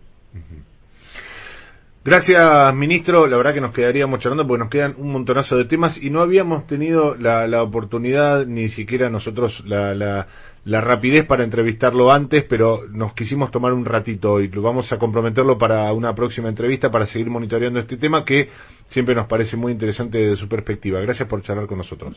No, por, eh, por favor, gracias a ustedes. tal vez. Doctor Daniel Goyán eh, es el ministro de Salud de la provincia de Buenos Aires y estuvo hablando con nosotros aquí en Toma y. Acordate que tenemos una vía de comunicación exclusiva para oyentes que es el 1139224098, 1139224098 y redes sociales que se llaman todas de la misma manera, arroba Toma y Radio, nos encontrás en Twitter, en Facebook, en Instagram y demás. Una señal. Toma y daca. De 10 a 13 en AM750. Mira, Patricia Bali,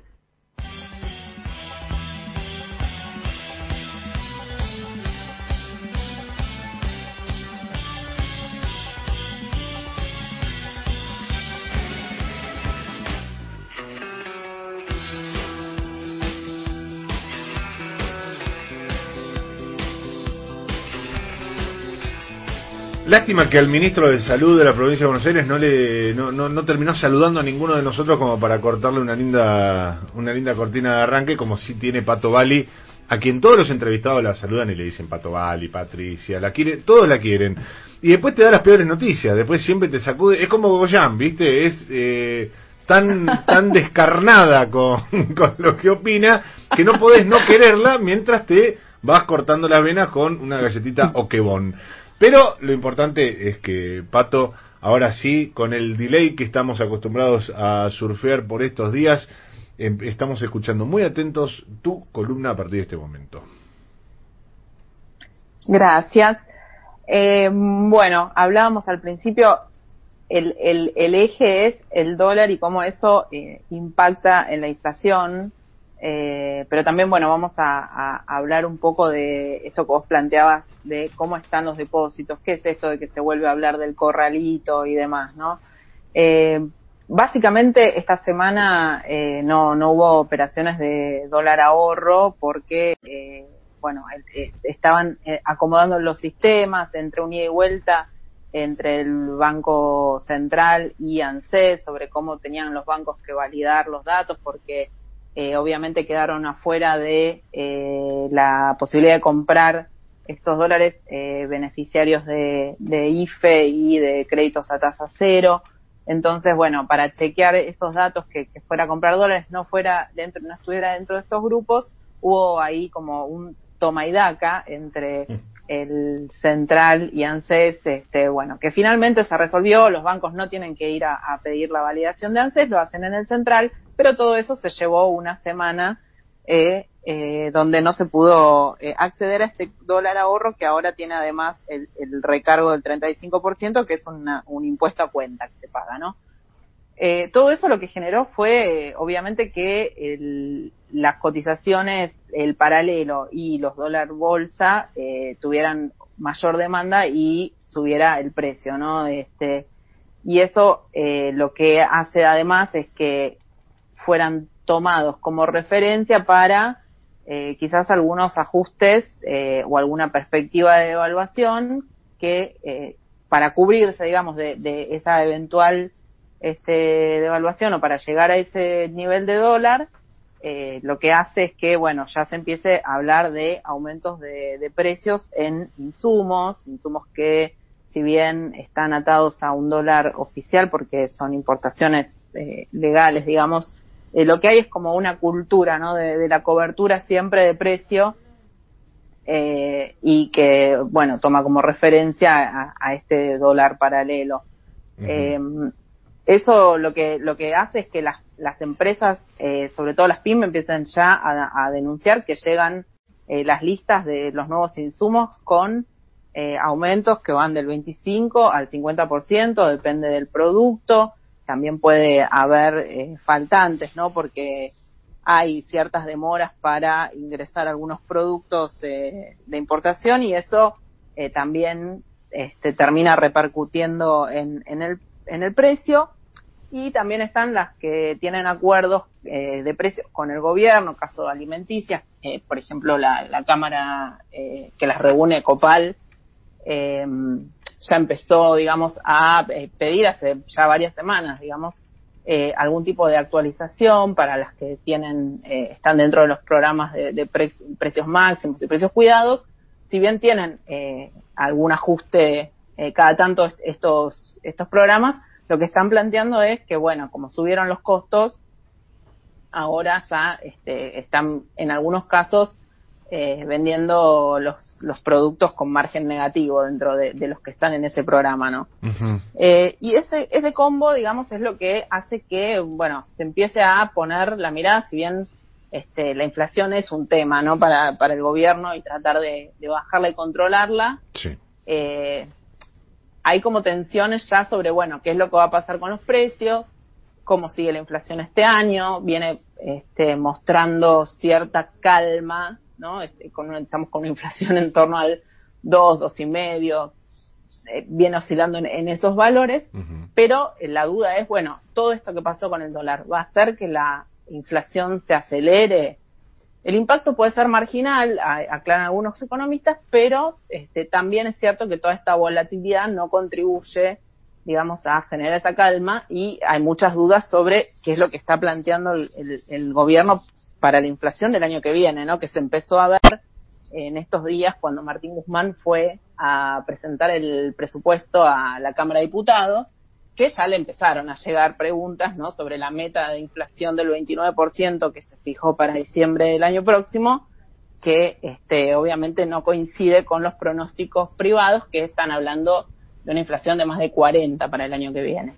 Entonces, en ese, en, en esa discusión, digamos, está Para Este, 2021 el ya, se, ya se habla de más de 40% de, de, de inflación, es decir, que a la inflación de este año, el, el- el- ah, claro, producto sería producto también del des- de, de un eventual despegue económico, que es lo que también está visorando el gobierno de Exacto. post pandemia, ¿no? Sí, los economistas, eh, viste que el, el Banco Central hace un relevamiento de expectativas de mercado, ¿no? Y ahí los economistas plantean más o menos eh, que cuáles son los, los, los números que ven para, para este año, para el año que viene. Ahí lo que el argumento, digamos, para ver una inflación este, que se acelera o que, que recupera un poco el año que viene, es justamente que eh, va a haber una mejora de la actividad y que eso puede hacer que eh, todos los aumentos que hoy están postergados se empiecen a trasladar al año que viene. Porque hoy con una caída de consumo eh, como la como la actual, lo que hace es que obviamente muchos este, resignen, digamos, el traslado a precios para eh, privilegiar eh, las ventas, ¿no? Y mantener cierto movimiento de caja. Pero bueno, este, hay sectores donde eh, las ventas siguieron y, y quizás ahí sí aprovechan para hacer algún tipo de actualización en los precios. Pero si no, lo que se está viendo es que eso puede llegar a pasar al año que viene.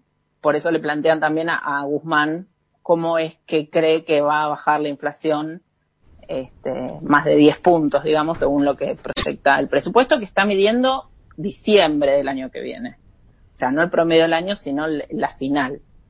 Pero pero bueno, ese es un poco el, el planteo y por eso la, el- la Secretaría de Comercio y, y el Ministerio de Producción también ya están en reuniones, eh, siguen reuniones, digo, son casi constantes, ¿no? Con, con las cámaras eh, y con los supermercados y, y- todo el sector para tratar de evitar que esto eh, genere, digamos, una disparada de los precios en estas próximas semanas. Sí, sí, eso, eso va a ser central. Y, y otra cosa que no sé si tendrá el mismo grado de centralidad, pero me parece muy importante es que haya cohesión en el gabinete económico, porque a veces, y no estoy hablando necesariamente de eh, comunicadores que a los que se les nota que desean que al gobierno les vaya mal, sino otros que me merecen mucho respeto que hablan de algunos desajustes, insisto, entre Martín Guzmán y, Miguel Pelle, entre la política económica y la política monetaria, y eso eh, necesariamente algún grado de ruido, no sé si muy importante, pero algún grado de ruido en el dólar, en el tipo de cambio, etcétera, etcétera, termina generando porque justamente los actores que inciden sobre el valor del dólar miran al ministro decir una cosa, miran al presidente del Banco Central decir algo, o en realidad miran las medidas del presidente del Banco Central y miran algunas señales de parte del ministro de Economía y creo que interpretan en, en ese mayor o menor desajuste una señal de alarma que hace que presiona al, al dólar hacia arriba, pero espero equivocarme en eso eh, y que lo de mis eh, referentes cuando los leo en esa materia, a vos también y sobre todo a vos te presto mucha atención, Pato, eh, pero esperemos que todos estemos equivocados en eso y que la verdad que el, gabinete económico esté, esté bien cohesionado también en esa línea, ¿no? Sí, creo que eso tiene que ser, eh, digamos, una, una decisión de- del gobierno que eh, cerrar filas, ¿no? En, en, en, cuanto a, a las medidas y ponerse de acuerdo eh, y evitar este, justamente estas diferencias, porque eso también lo que está haciendo es alimentar rumores de salida, de renuncia y demás, que están todos desmentidos. Eh, ayer desmintieron todo lo que circuló en la semana.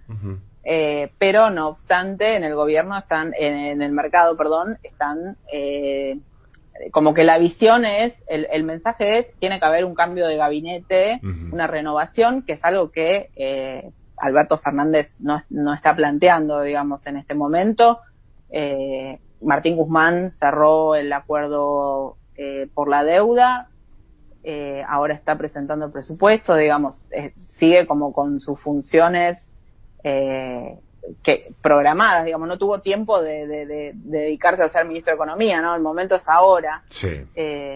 Y, y bueno, y Miguel Pelle, que sí estuvo un poco más golpeado con, con estas medidas, pero que de todas formas este fue ratificado por, por el, o sea, no, no oficialmente, pero digo, en, en presidencia ratificaron la continuidad de Pelle, o sea que este esto es, es fundamental, ¿no? Que haya como una concordancia, porque las señales eh, diferentes eh, lo que hacen es justamente generar ruido y alimentar todas estas voces que también, este, bueno, eh, dan dan rienda suelta a estas medidas que no existen, como decir, bueno, eh, ojo que se viene el corralito y demás. Absolutamente. Eh, Pato, vamos a para- proponerles gratis al gobierno, no le vamos a cobrar por la idea, pero vamos a proponerles eh, trasladar a la, a la idea esta de, de- de las desmentidas de las renuncias la misma lógica que se aplica con los reportes del coronavirus. Vamos a concentrarlos en un día a la semana, eh, vamos a proponerle que sea, no sé, el jueves a las 6 de la tarde o viernes, depende como quieran con el tema de los mercados. mañana, porque- ¿Más temprano? Y Sí, seis de la más tarde temprano, nos, más nos temprano. arruina la vida. ¿Qué hacemos? Nosotros No, somos bueno, periodistas, Mariano. Está bien, pero vos, vos que querés, bueno, yo, lo- yo estaba pensando desde el gabinete, ya estoy pensando como funcionario, pero decía, vos pones un día a la semana, una hora, decís, bueno, a esa hora reunís, el- debería ser el jefe de gabinete, eh, a no ser que las, las eh, versiones de renuncia le alcancen a él, pero que el tipo se siente y diga, bueno, vengo a desmentir la renuncia, no va a renunciar el presidente del Banco Central, no va a renunciar el ministro de Economía, eh, yo no voy a renunciar, ahí preferiría que lo dijera otro funcionario, y listo, ya está, digamos, no tenés que estar, porque eso de todos los días andar desmintiendo una renuncia también te desgasta, debe ser un poco complejo, pero bueno, son ideas simplemente, eh, no estoy seguro de que me la vayan a comprar, pero por lo menos yo la- la propongo. Patito, en cualquier momento retomamos la comunicación y seguimos hablando de estos temas que son tan importantes para todos nosotros. Una señal. Toma y Daca. De 10 a 13 en AM750.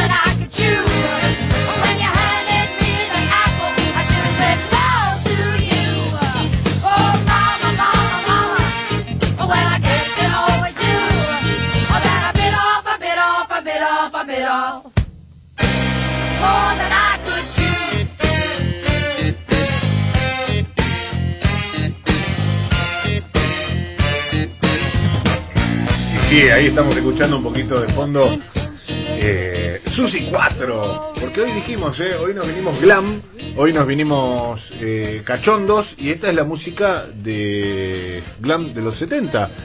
Eh, Suite, Susi 4 y tenemos más cosas lindas, tenemos música nacional que remite al glam y un montón de cosas para disfrutar en este programa que se llama Toma y Daca, que tiene esta vía de comunicación, el 1139224098, donde Gabriela Pepe eh, nos va a leer algún mensaje y después nos va a hacer una consideración muy importante sobre lo que escuchábamos respecto de Daniel Goyán y los números en la provincia de Buenos Aires y en la ciudad de Buenos Aires. Eh, acá tenemos una gente que está enojada con nosotros, la vamos a leer. El Dale, mensaje. claro. Imposible escuchar el programa un bajón como plantean todo. Bueno, La oposición está descolocada y alineada en América Latina y nuestro país pasó y pasa la pandemia de una manera mucho mejor que otros países. Eso se agradece y ustedes tampoco hablan de eso, ni una palabra de la pandemia, Alejandro de Capital. Bueno, eh, está bien, está perfecto. Eh, ya, ya que está esa crítica, me voy a hacer un mimo. Mariano, coincido plenamente con tu apreciación respecto de lo que pasó en diputados. Eh, acá Lautaro de Luján eh, nos escuchó hablando en C5N al respecto. Dice, Ameri no sabía que lo estaban viendo y estaba con la mujer. Luis Juez estaba en el mismo momento de la sesión en un reportaje en TN y Massa ni lo apercibió. Una vergüenza. Lautaro, eh, gracias por recordarnos esto. Ni tratamos el tema todavía Ameri en este programa. Ni sé si lo vamos a tratar demasiado en profundidad, pero lo cierto es que lo que pasó en la Cámara de Diputados, eh, ¿cuándo fue? ¿Ayer o antes Ya no me acuerdo, parece. Anteayer. antes de ser, sí. Eh, más allá de parecer una vergüenza en algunos aspectos, eh, me parece que se sobregiró de una forma y el presidente de la Cámara de Diputados, Sergio Massa, hizo mucho por sobregirarlo con esa sobreactuación, desde mi punto de vista, orientada pura y exclusivamente a salvaguardar el bloque del frente de todos y a no sufrir los previsibles ataques. Ahora, las cosas que uno hace para contentar a un sector y para blindarse de ataques también te exponen a algunos señalamientos. Desde mi punto de vista, aplicó una doble vara Sergio Massa con algunos diputados que puede aparecer en cuero, que es una pavada, y no la aplica con diputados que ponen un cartón atrás, o, o- o no se aplica eh, a otros diputados que se levantan de la sesión para ir a dar una nota, etcétera, etcétera. Pero son apreciaciones y uno las puede entender No desde la coincido, política. Mariano, con esa. No, No, eh. coincido. Yo te vi, te vi en, en Me las imaginaba. redes. Sí, sí, sí, sí. No, no coincido para nada, porque me parece que así como pasan eh, cosas en las sesiones, digamos, en una sesión eh, puede suceder incluso que, no sé, después de 15 horas de sesión, 10 horas de sesión, un diputado, no sé, se quede un poco dormido en la banca, puede pasar, es involuntario, sí, puede pasar. Eh, muchas veces durante la sesión los diputados se levantan, se van, incluso se van a dormir la siesta al despacho, vuelven, eh, pasan cosas, digo, se levantan para ir al baño, se, no sé, pasan un montón de cosas en medio de las sesiones. Eh, hay, eh, lo que pasa es que hay que considerar que el recinto virtual es de, es el recinto. Es el recinto mismo. Entonces, ¿sí? digo, el diputado Meri estaba en una sesión, estaba trabajando, digo, no, todo lo que está haciendo por fuera de, eh, de esa, mm, de esa obligación que tenía, eh, no corresponde, por supuesto. Y por otro lado, hay otra cuestión que tiene que ver con el acto en sí que vimos, que es una situación íntima, es una situación, si se quiere, ahí venía nuestra, creo, mi diferencia con, con, con lo que vos habías planteado, eh, digo, yo no tengo por qué estar, eh, verme eh, obligada a ver una situación que es de corte íntimo, que es eh, que es un diputado besándole la teta a su mujer, a su pareja, o a quien Por eso, sea, no ahí, importa. ahí me parece que se mezcla la cuestión. Besándole sería la manera este, discreta de decirlo, Sí. porque no era tampoco, ¿no? Sí, le estaba chupando una teta. Bueno. Ahí, ahí aparece la, la, la consideración de una cuestión indecorosa, supuestamente, donde yo disiento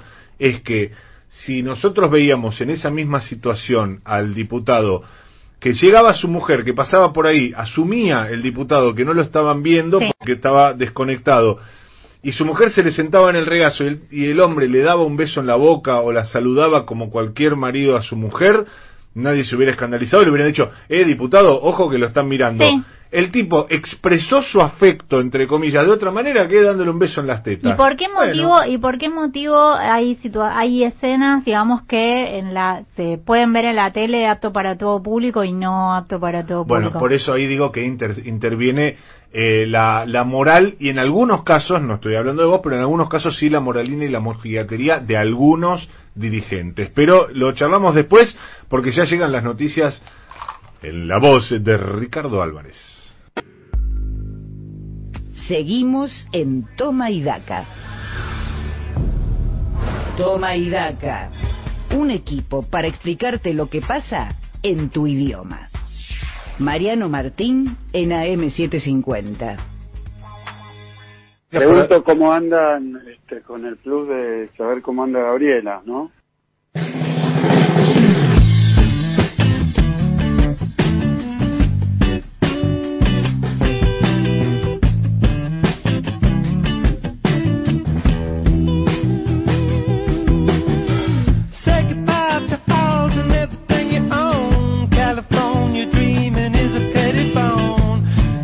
Hacemos? ¿Lo seguimos? ¿No, no- no- dejamos de pelearnos? A mí me encanta este tema. ¿eh? Yo podría estar discutiendo... Sí, es apasionante. Son sí, esas cosas que eh, mis viejos siempre me decían, claro, vos tendrías que ser abogado porque te gusta discutir. Y claro, bueno, ahí está Gabriela Pepe que hizo... ¿A quién le dijeron lo mismo de chiquita? Gabriela no Pepe cumplió el sueño de papá y mamá, ella sí lo hizo. Mamá, papá hubieran tenido de hija a Gabriela Pepe, que es mucho mejor que yo. Que tiene el título colgado y no lo usa para nada. No importa. Pero tengo el título para discutir, ¿eh? Pero ahí está, ahí te discute, claro, y, y- y yo le estoy discutiendo afuera y la otra me chapea con abogado y ya está, me, me- me anuló directamente. Pero estamos muy entretenidos con eso, aunque hay una columna de política muy importante por cumplir. Así que arrancá por donde vos Se quieras. puede enganchar incluso Dale. el tema. Eh, esto de la reducción de daños que pasó, que hizo de rápido reflejo Sergio Massa eh, después de que sucedió el escándalo. Ayer me reía un poco porque este nuestra colega de, de Clarín, eh, Jazmín Bulorini, decía que le causaba gracia como la maniobra, toda la pirueta que estaban dando este muchos eh, diputados para hablar del episodio sin mencionarlo, ¿no? Sin mencionar contenido erótico sexual, decía la situación, la situación íntima, la situación a la vista de todos, la conducta inapropiada, la bochornosa situación, lo que sucedió, esta cuestión, Ay, el Dios bueno. ¿Puedo, ¿Puedo agregar algo? Todos los títulos que hablan de una situación erótica, el porno diputado, señores, qué vida sexual de mierda que tienen, porque la verdad, estás con tu mujer, pasa tu mujer, o, o paso yo, No, no y queremos te, tocas el culo, le haces un, cariño, vida. un afecto, déjense de joder. Si, les- si alguien le calentó la escena del diputado con su mujer, realmente, eh, che, hay páginas de internet que son más entretenidas que eso. No sé ¿eh? cómo retomar esto. Dale, Bueno, tranquilo. yo decía que, eh, digo, esto de la reducción de daños que hizo Sergio Massa, digo, con esta reacción rápida, ¿no? Que vos decís que es una sobreactuación, yo digo, es una reacción rápida de reducción de daños. ¿Por qué? Porque está claro que estamos en un contexto en el cual cualquier cosa que suceda en el oficialismo, en este caso en un diputado del Frente de Todos, es eh, tomada por un sector de la oposición eh, y por algunos medios de comunicación eh, de una manera muy virulenta porque incluso lo vimos con este caso, este, cómo se señalaba eh, la pertenencia política del diputado como si esto no hubiera, no fuera algo que le podría haber pasado a muchos diputados, a cualquier diputado de cualquier espacio. Digo, estas cosas no son propiedad de un partido político. Yo les diría que no hagan, no escupan, nunca hay que escupir para arriba, ¿no? Nunca, Estas cosas. nunca, Nunca, nunca. Pero bueno, eh, la cuestión, digo, esto de la reducción de daños y tiene un poco que ver con lo que está viendo el gobierno eh, por parte de la oposición y por parte de eh, un sector de los medios de comunicación, por no decir la gran mayoría de los medios de comunicación hegemónicos. Este, lo que está viendo el gobierno es eh, que se está generando un clima de desestabilización. Lo está diciendo. Vos el otro día, Mariano, eh, citabas, ¿no? Como el presidente Alberto Fernández había dicho en una entrevista con Marcelo Figueras, estamos siendo asediados. Sí. Un poco eso es lo que está eh, percibiendo el gobierno por parte de algunos medios, en particular del diario Clarín, con quien no esperaba el gobierno tener una, digamos, una relación espectacular Claro que no. pero eh, sí eh, había algunas relaciones y sobre todo personales del presidente Alberto Fernández que son previas y que llevan muchos años con algunas grandes plumas del diario Clarín y también del diario La Nación, con las que esperaba tener un eh, trato un poco más razonable. Y eso es lo que el gobierno cree que no hay, ¿no? Como que ella, ¿te acuerdas que yo decía la otra vez? Ni una línea de eh, contar el homenaje del presidente al padre de la patria, a Sí, José de San Martín. sí, claro. Eh, bueno, eso es un eso es un dato de color, anecdótico si se quiere, pero lo que está viendo el gobierno es que eh, ya eh, no hay ningún criterio periodístico o criterio de noticiabilidad que se aplique en el día a día, ¿no? Es como que eh, creen que los gobiernos, que, lo- que los medios están fogoneando claramente eh, lo que decíamos hace un ratito, el tema del posible corralito que no existe, bueno.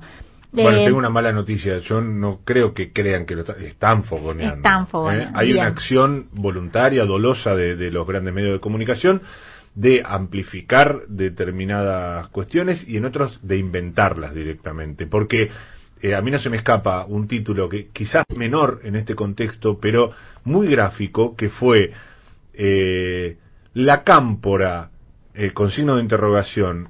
La Cámpora detrás de la quema de barbijos, como al- no sé si lo viste ese, eh, había habido en Plaza de Mayo, no sé en qué lugar, una dos loquitos, tres loquitos que eh, canta- eh, quemaban barbijos y decían se terminó la, la cuarentena, etcétera, etcétera. Y eh, en signo de interrogación ponían un título que se desmentía en el último párrafo de la nota. Sí, sí, no es que no es que lo dejaba flotando el interrogante. No, decía, no, nada que ver. Porque alguien en redes sociales, un X, ni siquiera un dirigente político, un X, en redes sociales dijo, ah, me parece que uno de los que quema barbijos es de la cámpora de no sé dónde Cazzo. Eh, y esa misma versión disparatada del primer párrafo que daba a entender que la cámpora había quemado los barbijos, estaba desmentida en la misma nota del Sí. diario Clarín. Sí, bueno, digo, pasó a- con, con el episodio este del diputado eh, por todos lados diciendo que la que la pareja del diputado era asesora, por ejemplo, del Congreso de la Nación. Es muy simple buscar ese dato porque está todo publicado en la página web de la Cámara de Diputados y del Senado. Es muy fácil, buscas nombre y apellido, aparece una nómina completa de todos los de todas las personas que son empleados de la Cámara y esa persona, eh, la chica no figuraba, así que es, eh, es bastante simple. Pero bueno, eh, entonces digo, lo que ve el gobierno es eso y lo que ve también es una oposición en la cual claramente está ganando ahora eh, la, el, el sector ultra, ¿no? Hay algunos en el gobierno que dicen nosotros les dimos alguna herramienta y todo esto empezó, por ejemplo, con Vicentina, a mediados de junio o a principios de junio, cuando el presidente anuncia la intervención de Vicentín. Como que por el hasta ese momento había una suerte de concordia, ¿no? Clima de unidad, qué sé yo, eh, y que ahí es como que se dispara todo y que le da de alguna forma la, la excusa a los sectores más ultras que estaban como agazapados ahí, este, calladitos, para decirle a los más moderados, ¿vieron? ¿Vieron que al final es igual todo? Bueno, eh, me decían ayer el gobierno, no es que nosotros esperábamos que todo fuera fantástico, pero en una pandemia en la cual el gobierno y toda su militancia eh, tiene eh, una regulación respecto, digamos, la, la, la obligación de no salir a la calle, de no salir a defender a- al gobierno como tradicionalmente lo sabe hacer el peronismo, una gran movilización, eso, bueno, es como me decían, es como pegarle a un tipo que está atado, ¿no? Entonces, este, bueno, es, en ese sentido, lo que se está viendo dentro del gobierno es eh, son varias cuestiones hacia adelante. Primero, que el presidente Alberto Fernández va a empezar a ir mucho más a Casa Rosada y va a salir bastante de la Quinta de Olivos, donde estuvo todos eh, estos seis meses, gran parte del tiempo. Va a empezar a ir eh, a las provincias, al, al interior. El jueves estuvo en San Antonio de Areco, ahí vio, digamos, me- cuando volvió de, de San Antonio de Areco, decían vino de muy buen humor porque volvió a sentir de alguna manera eh, que fue a entregar este, viviendas del Procrear, este, el calor así, el aliento de la militancia, gente que lo fue a ver y qué sé yo, Fuerza Alberto, bueno, como que de alguna forma eso da un empujón, ¿no? Anímico. Va a empezar a ir a, eh, la, a la mm, Casa Rosada más.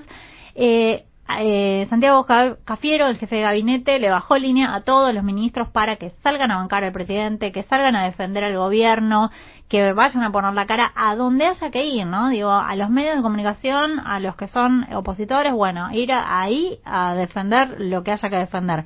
Mostrar gestión, eh, el gobierno lo que dice es que las políticas que está aplicando eh, llegan a la gente y que entonces eh, eventualmente, digamos, en- de acá a un tiempo eh, se va a empezar a, a recuperar ese voto eh, por ahí más moderado, ¿no? Que confía en Alberto Fernández que, y que vota más con el bolsillo.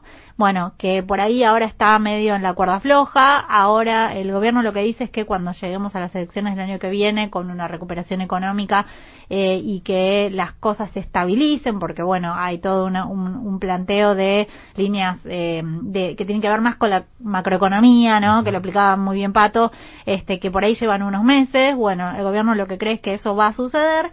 Eh, y en el medio también una idea de rodear al presidente con este más eh, poco de, de peronismo, ¿no? en el sentido de eh, el acto del 17 de octubre está pensado para eso. Bueno, ¿cómo va a ser el acto del 17 de octubre? No es una movilización masiva, no va a salir eh, toda la gente a la calle. Lo que dice el gobierno es nosotros no vamos a provocar eh, contagios eh, ni, va- ni vamos a fogonear eso, que, la- que la gente haga eso, pero sí va a ser en todo el país, eh, va a ser algo muy federal, va a haber un acto en la CGT, eso sí, eh, donde va a estar el presidente rodeado por la, eh, la plana principal del gobierno y además algunos gobernadores, ¿no? Intendentes, este, fuerza de peso, digamos, de la dirigencia y después eh, movimientos sociales, todos van a convocar por ejemplo, me decían el otro día, se está pensando en, eh, bueno, a determinada hora, todos en simultáneo, en distintas plazas del país, o en distintos, este,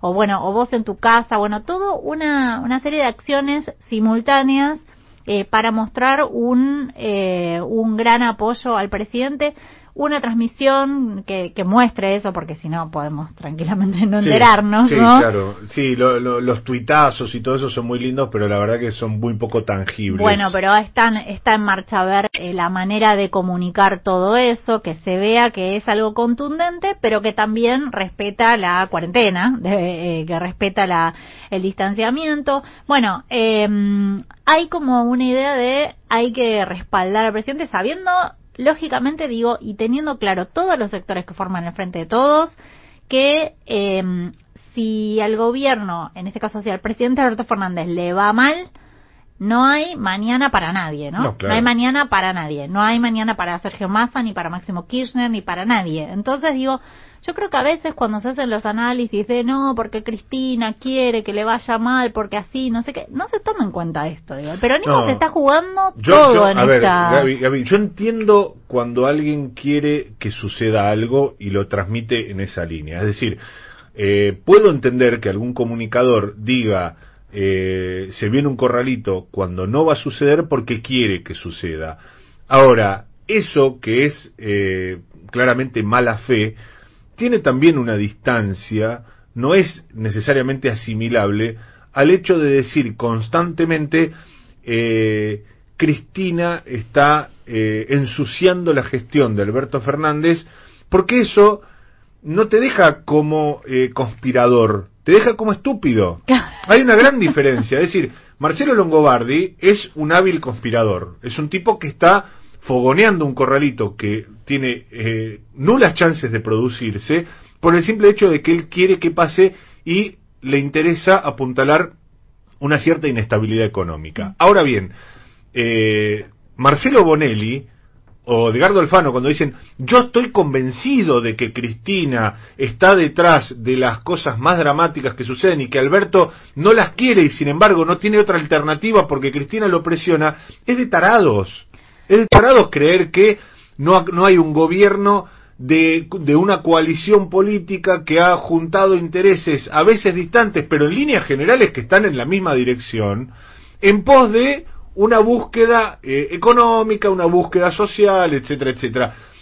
Yo dudo mucho que sean absolutamente divergentes los intereses de Alberto, de Alberto Fernández y de Cristina Fernández. Yo te diría que no. Digo, básicamente porque eh, se llega al gobierno, se llega a armar el frente de todos, se llega al gobierno con la clara conciencia de que la unidad es lo que eh, es lo que necesitaba el peronismo para ganar y tiene y persiste esa misma conciencia. Digo, lo dicen todos los funcionarios, lo dice la Cámpora, lo dice Sergio Massa, digamos.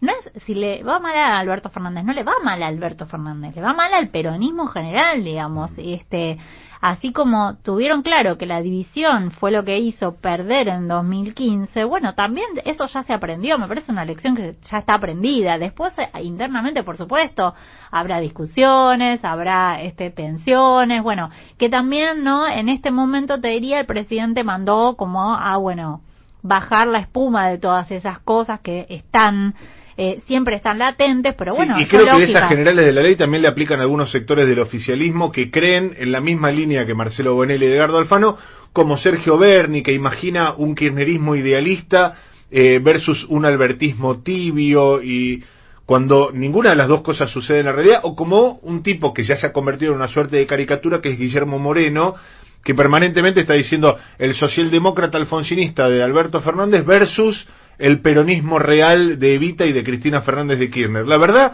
que llevar al extremo ambas posiciones no es, eh, insisto, una cuestión voluntarista o, o- o que busca un direccionamiento, es quedar como un nabo. Pero bueno, son opiniones personales, en, en este caso la- las mías, así que me hago cargo de esa parte, de esa tontería editorial. Bueno, lo veremos el 17 de octubre, lo que va a pasar, y también a esto se sumó en las últimas horas una especie de operativo clamor para que el presidente Alberto Fernández también presida el Partido Justicialista, ¿no? Que me parece que tiene que ver con esa idea de eh, mostrar la columna vertebral eh, del Frente de Todos, que es el PJ, eh, y como una unidad, como algo muy muy sólido y unido, y me parece, y encolumnarse todos detrás de eso, eso es un reclamo que le vienen haciendo. Presidente mucho no le interesaba, la verdad, este, lo venían planteando los gobernadores, el presidente la verdad que estaba más interesado en esto del Frente de Todos, en institucionalizar eso, pero eh, ayer salió Santiago Cafiero a decir que estaría bien que el presidente presi- presidiera el PJ, digo es eh, puede ser una cosa simbólica bueno pero en la práctica es este como de alguna manera em, em, fortalecer no fortalecer un espacio propio y de ahí salir a buscar eh, a, los a los otros Nadie lo explica mejor que Gabriela Pepe, señores.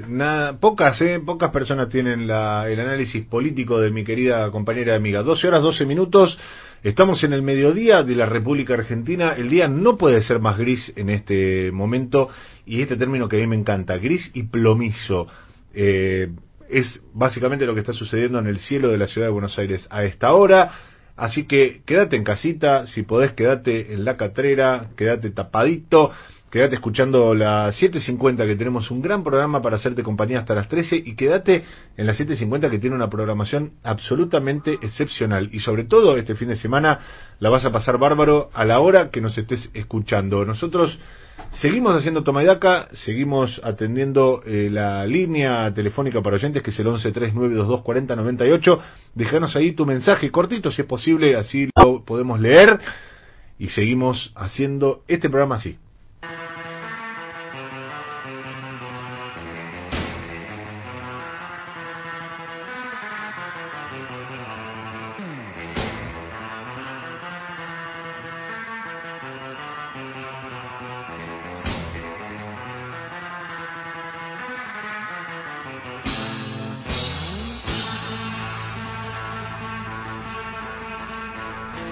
Doce horas 14 minutos en toda la Argentina.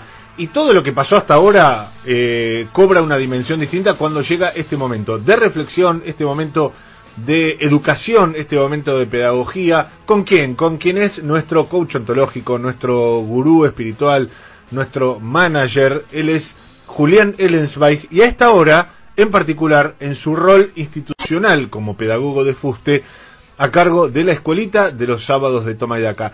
Quiero ahora sí saludar a Julián Ellensweig, decirle muy buen mediodía, querido amigo. Me siento eh, orgulloso de escucharte a continuación con lo que tenés para contarnos. Muy buenos mediodías. Yo también puedo ser hacer hasta aquí. Ah, eh, ya estoy al aire. Eh, buenos días, Mariano, Gaby, Pato, Emma, Carla. Buenos días a los leones y suricatas de la comunidad de Tomayelaca que escuchan cada sábado en vivo por AM750 y en diferido en versión podcast en Spotify. Cierto. Y se vienen las playlists de Toma y Daca. Estén atentos que habrá novedades.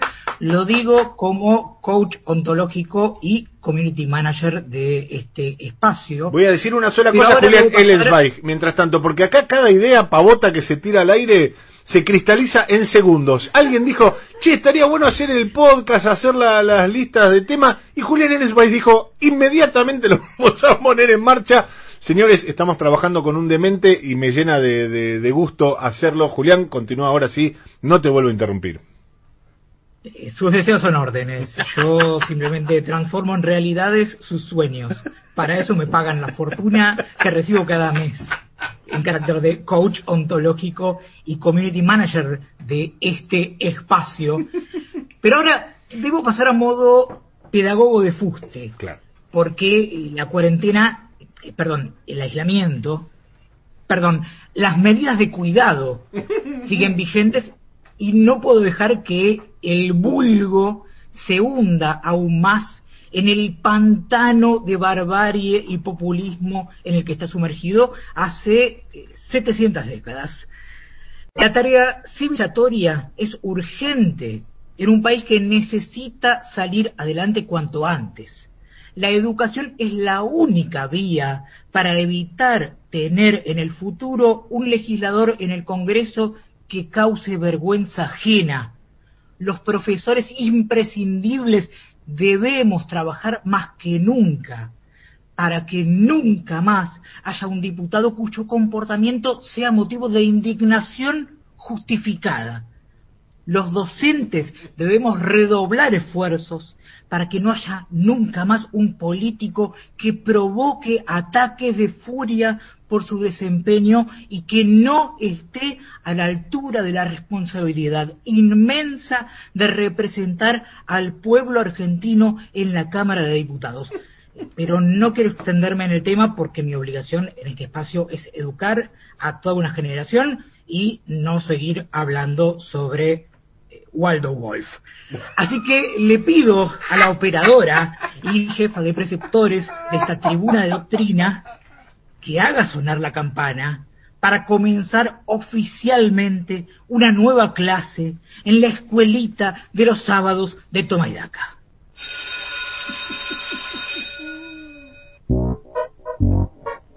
Hola chiques, ¿cómo están? Los saludo con un mensaje en castellano, pero les cuento que también existe la comunicación no verbal que se da, por ejemplo, mediante gestos o acciones. Un caso claro es el de los enfermeros de la ciudad de Buenos Aires que recibieron un mensaje no verbal de parte de la policía de la ciudad en el Día de la Sanidad. La policía del gobierno de Horacio Rodríguez Larreta reconoció su esfuerzo en plena pandemia en forma no verbal con palazos de agradecimiento. Un golpe en la puerta de la legislatura es una forma no verbal de decirle gracias a un enfermero. Tuvieron muchas clases por Zoom esta semana. Espero que no hayan tenido problemas para conectarse como les pasa a los más de 5.000 chiques de la ciudad de Buenos Aires que no tienen acceso a Internet. A veces los problemas con la conexión a Internet pueden tener consecuencias muy graves, porque se trata de un servicio esencial que permite que todos puedan recibir educación acerca de, por ejemplo, el funcionamiento de las instituciones republicanas y también educación sexual en la misma clase. Y como diría el titán del humor Jorge Corona, simultáneamente. Aprovecho este espacio para saludar a un pedagogo de fuste como yo que apuesta a métodos alternativos para ilustrar al soberano. Le mando un abrazo a la distancia al profesor Juan Ameri, que fue condenado por enseñar con un método que hubiera puesto orgulloso al mismísimo Domingo Faustino Sarmiento. Déjenme leerles un fragmento de una carta que escribió en Montevideo a fines de 1845. Dice Sarmiento acerca de Mariquita Sánchez de Thompson. Nos hicimos amigos, tanto que una mañana, solos, sentados en un sofá, hablando, me sorprendí víctima triste de una erección tan porfiada que estaba a punto de interrumpirla. Es evidente, chiques, que a Mary quiso homenajear con gloria y loor, con honra sin par, al padre del aula, imitando lo que fantaseó quien con la luz de su ingenio iluminó la razón en la noche de ignorancia, o lo que probablemente hizo en su paso por los burdeles de Europa que quedaron muy bien documentados. Por algo Sarmiento es recordado hasta hoy como un glande entre los glandes, chiques. Las autoridades del Ministerio de Educación de la Nación, que seguramente aún no me enviaron la invitación a sumarme en calidad de viceministro por las dificultades que produjo la pandemia de coronavirus, me pidieron que comience mi clase del día en la escuelita de los sábados de Toma y Daca hablando de un tema muy importante como la teoría de la evolución. Así que voy a poner todo mi talento como pedagogo de fuste para que sus cerebritos desérticos y áridos traten de incorporar al menos una semilla de conocimiento al respecto. El origen de las especies es un libro de Charles Darwin publicado el 24 de noviembre de 1859 que es considerado uno de los trabajos precursores de la literatura científica y el fundamento de la teoría de la biología evolutiva. El título completo de la primera edición fue El origen de las especies por medio de la, selección natural o la preservación de las razas favorecidas en la lucha por la vida. En ese libro, el enorme Charles Darwin introdujo la teoría científica de que las poblaciones evolucionan durante el transcurso de las generaciones mediante un proceso conocido como selección natural basado en las pruebas que reunió en su expedición en el viaje del Beagle en la década de 1830 y en sus descubrimientos posteriores mediante la investigación, la correspondencia y la experimentación. Gracias al gigante Charles Darwin, podemos entender cómo fue que animales como el dodo, ese pájaro no volador que vivía en la isla Mauricio, situada en el Océano Índico, no supo adaptarse a los cambios, no se esforzó, no salió de su zona de confort, pretendió vivir del trabajo del resto de las especies y terminó extinguiéndose por el orden meritócrata que rige la naturaleza. La teoría del coloso, Charles Darwin, chiques, también sirve para entender cómo una bestia primitiva se atrevió a desafiar lo establecido para poner toda su energía en un emprendimiento innovador y después de pasar muchísimas horas dedicado a su proyecto, terminó creando Mercado Libre, una empresa que por su valor en el mercado se conoce como unicornio. Ya ven, chiques, cómo con esfuerzo, creatividad y una inversión inicial gigante gracias a la fortuna familiar, una especie puede evolucionar y evitar la extinción. La grieta en este páramo salvaje y populista no es política ni moral, sino animal. De ustedes depende, chiques, convertirse en un dodo, un pájaro que no volaba y que ya no existe, o en un unicornio, que nunca existió más que en la fantasía o en la bolsa de comercio. Ah, no, perdón, leí mal. Quise decir, un unicornio que nunca existió más que en la fantasía, que es la bolsa de comercio. Disculpen, quise dejarlo bien en claro por temor a que creyeran que la especulación bursátil es algo diferente a la fantasía. En la escuelita de los sábados somos vintage en pleno siglo XXI y seguimos creyendo que hay diferencias entre ficción y no ficción. Traten de no cancelarlos por ser parte del monstruo que distingue entre ficción y no ficción. Sé que no es fácil distinguir ficción de no ficción en 2020, pero hagan el esfuerzo. El esfuerzo es la respuesta a todo. El trabajo libera, chiques. Dato importante. El pedagogo de fuste de la escuelita de los sábados de Toma y Daca, o sea yo, reconoce la influencia en la exposición magistral que acaba de hacer de ese pensador lúcido y necesario llamado Bruno Fernández Díaz, que hasta el año pasado usó Toma y Daca para iluminar miles de mentes con sus fábulas acerca del populismo protagonizadas por animales. Luego el imprescindible Bruno Fernández Díaz partió hacia otros rumbos para seguir marchando con convicción por la senda del tema del prestigio. Antes de despedirme, chiques, les recuerdo que la cuarentena, eh, perdón, el aislamiento, perdón, las medidas de cuidado no van a terminar nunca, nunca, nunca. Como nunca, nunca, nunca se va a aprobar el aporte obligatorio por única vez a las grandes riquezas. Ah, eh, acá me avisa un alumnito que el oficialismo aprobó el dictamen del proyecto de aporte solidario extraordinario.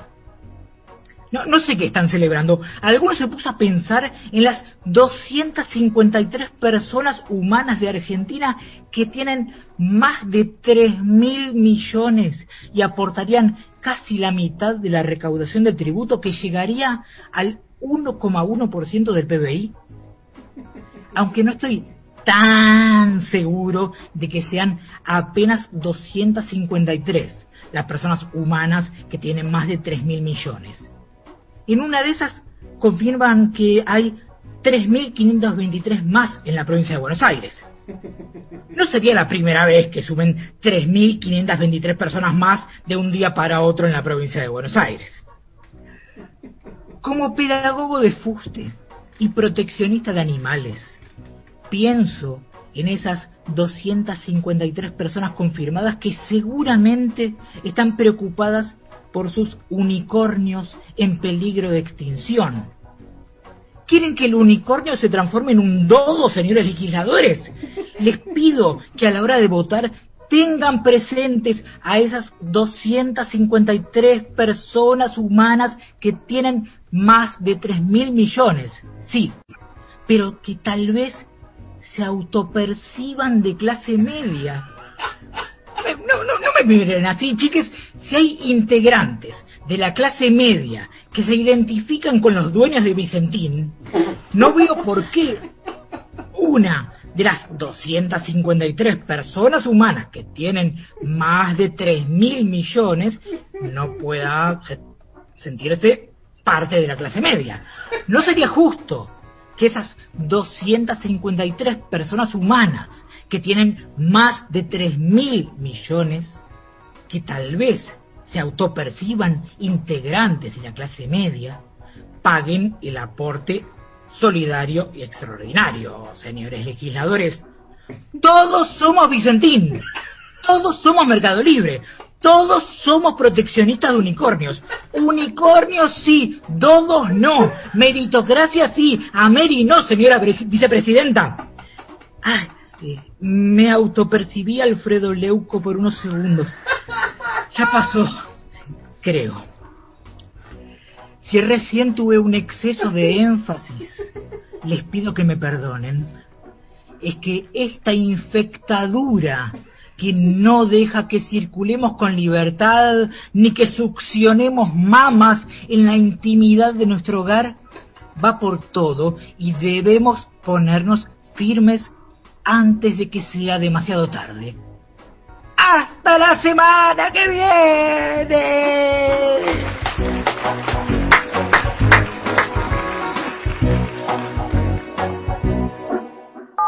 Una señal.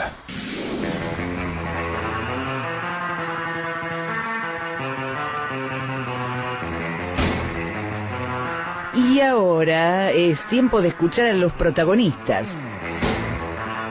En la señal. En AM750. En Toma y Daca. Es momento de entrevista. Entrevista.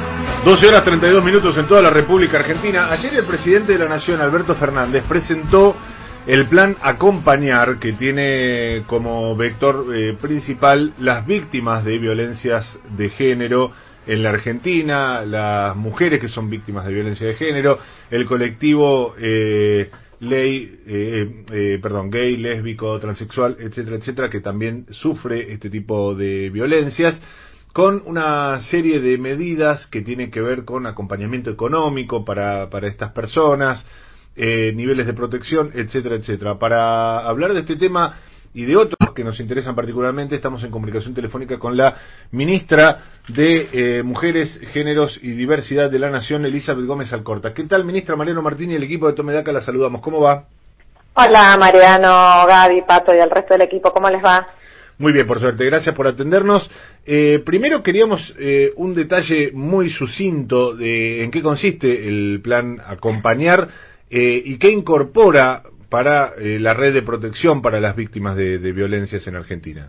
Bueno, como decías, eh, ayer lo presentamos y firmamos a la vez cuatro convenios que son las primeras cuatro provincias, con Buenos Aires, Chaco, Santa Fe y Río Negro, y lo vamos a hacer en las próximas semanas con el resto de las provincias del país. Es una asistencia, un acompañamiento, un apoyo económico que va a dar el Estado Nacional a todas las mujeres eh, del país que estén en, en en situaciones de violencia de género por un periodo de seis meses eh, con una ayuda que es equivalente a un salario mínimo vital y móvil.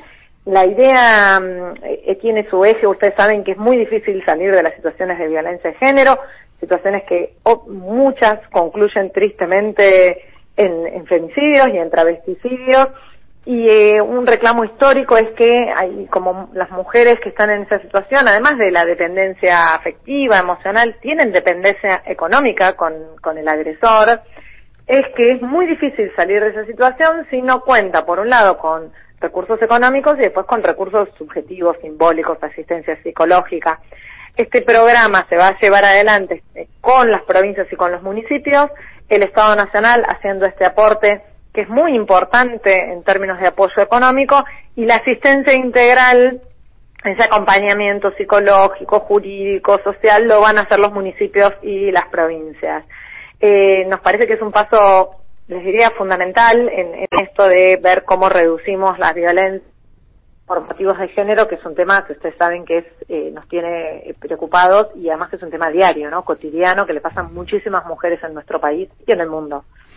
Eh, entiendo que eh, esto es una medida, ministra, que empieza su ejecución a partir de, este momento, con lo cual no debe haber demasiado en términos de estadística y demás, pero si pudiéramos tener aunque sea una primera aproximación de cuántas personas eh, calculan desde el Ministerio eh, que puedan estar víctimas de situaciones eh, de esta índole y eventualmente ser beneficiarias de las medidas que están contempladas en el plan acompañar. Mi- miren, la realidad es que no sabemos, porque mm, podemos hacer algunos estimativos, pero no los podemos decir porque es, es, eh, es muy incierto, por dos razones. Primero, ustedes saben que las, las situaciones de violencia de género están subregistradas, es decir, que la gran, gran mayoría no hace denuncias, ¿sí?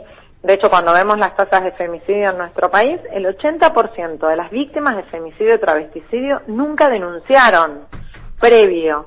Quiere decir que ahí tenemos un tema. Parte de lo que tiene de importantísimo este programa es que no se va a requerir la denuncia judicial, sino que se va a requerir la acreditación para el ingreso de una asistente social o de un informe social que van a tener que hacer los municipios o la provincia que va a acreditar que esa persona está en esa situación y lo necesita. Parte de, eh, como- les diría como una cuestión de segundo orden, pero que para nosotros es clave también de este programa, es que es la primera vez que Argentina va a tener datos duros.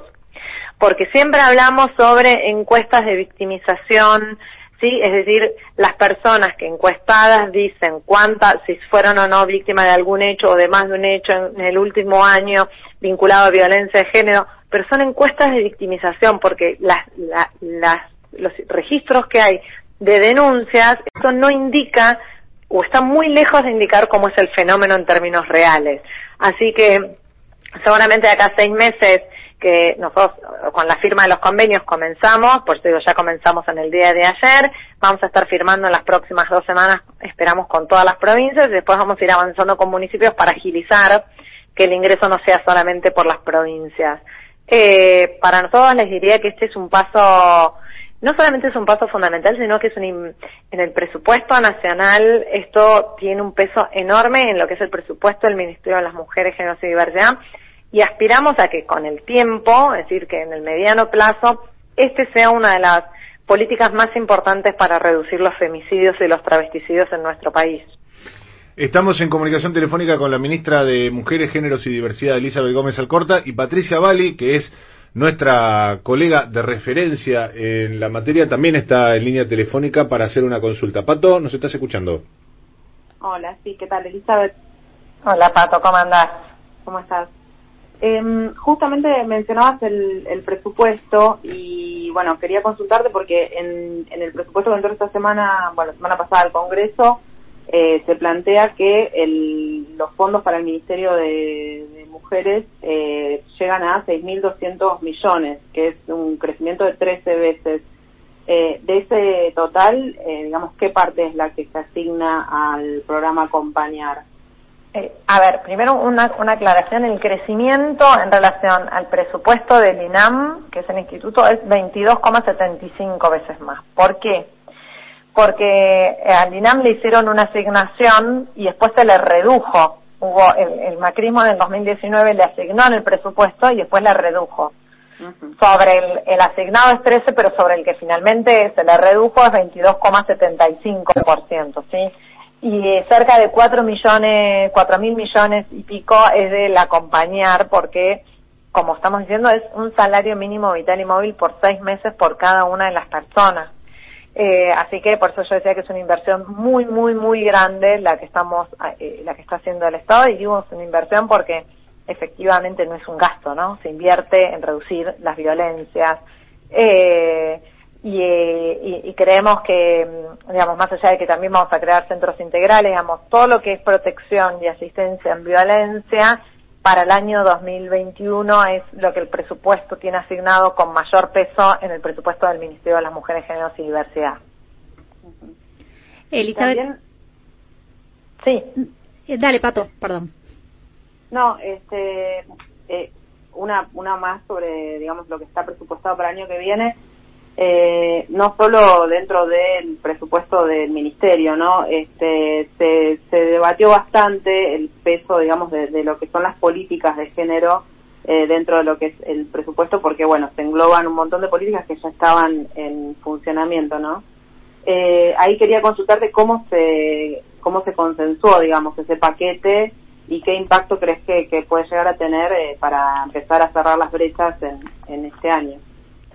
Sí, es así como, como vos decís, Pato. El, el presupuesto está pensado con perspectiva de género. Ustedes saben que eso es una herramienta metodológica que lo que hace es etiquetar. Etiquetar es una etiqueta, ¿no? Un, como si fuese un checklist eh, de cada una de las partidas que están vinculadas a programas, políticas, proyectos de cualquier área del Estado, del Estado Nacional que tengan perspectiva de género. ¿Para qué sirve eso? Eso sirve porque vos podés medir, por ejemplo, cuántas partidas están identificadas por año que tengan como finalidad justamente achicar las brechas de desigualdad. Voy a poner un ejemplo. En el 2019 había 24 partidas etiquetadas. En el 2021 hay 56 partidas. Después vos lo que haces además es evaluar y medir qué porcentaje de las, del presupuesto nacional tienen esas etiquetas. Entonces vos podés medir. Es como vos decís, no, no están etiquetadas solamente las del Ministerio de las Mujeres, de las Mujeres Género y Diversidad, que eso es obvio que tienen, están pensadas con una política para la agenda de género, pero después vos tenés, por ejemplo, la tarjeta alimentar, sí, que está ponderado claramente como una política de género porque la inmensísima mayoría eh, la, la, la, está asignada a mujeres. Por ejemplo, obras públicas, estoy pensando con las que tienen más crédito, ¿no? Que tiene establecido la creación de espacios de cuidado, ah, también está, en ese sentido. Por ejemplo, la moratoria previsional de la ANSES, que recordarán que es la que se conocía como la jubilación a más de casa, que ayer lo decía Fernanda Raberta, el 75% son mujeres, tiene un peso muy importante y es una partida por fuera de las del ministerio que tienen eh, que tienen perspectiva, que, tienen claramente una finalidad de checar esas brechas. Lo que permite, digo, y sobre todo a la sociedad, es un índice de ir midiendo. Si vos decís, bueno, este año tantas partidas y tanto presupuesto, eso es como vos ves cuánto invierte un Estado en achicar esas brechas de desigualdad. ¿Por qué? Porque eso se requiere la mirada completa, no solamente de la mirada que uno ponga en cuánto se le asigna a un ministerio de mujeres, que también es importante, y como dije, crecimos 23 puntos, 23 veces, no 23 puntos, 23 veces que lo que se le había asignado al Instituto Nacional de las Mujeres.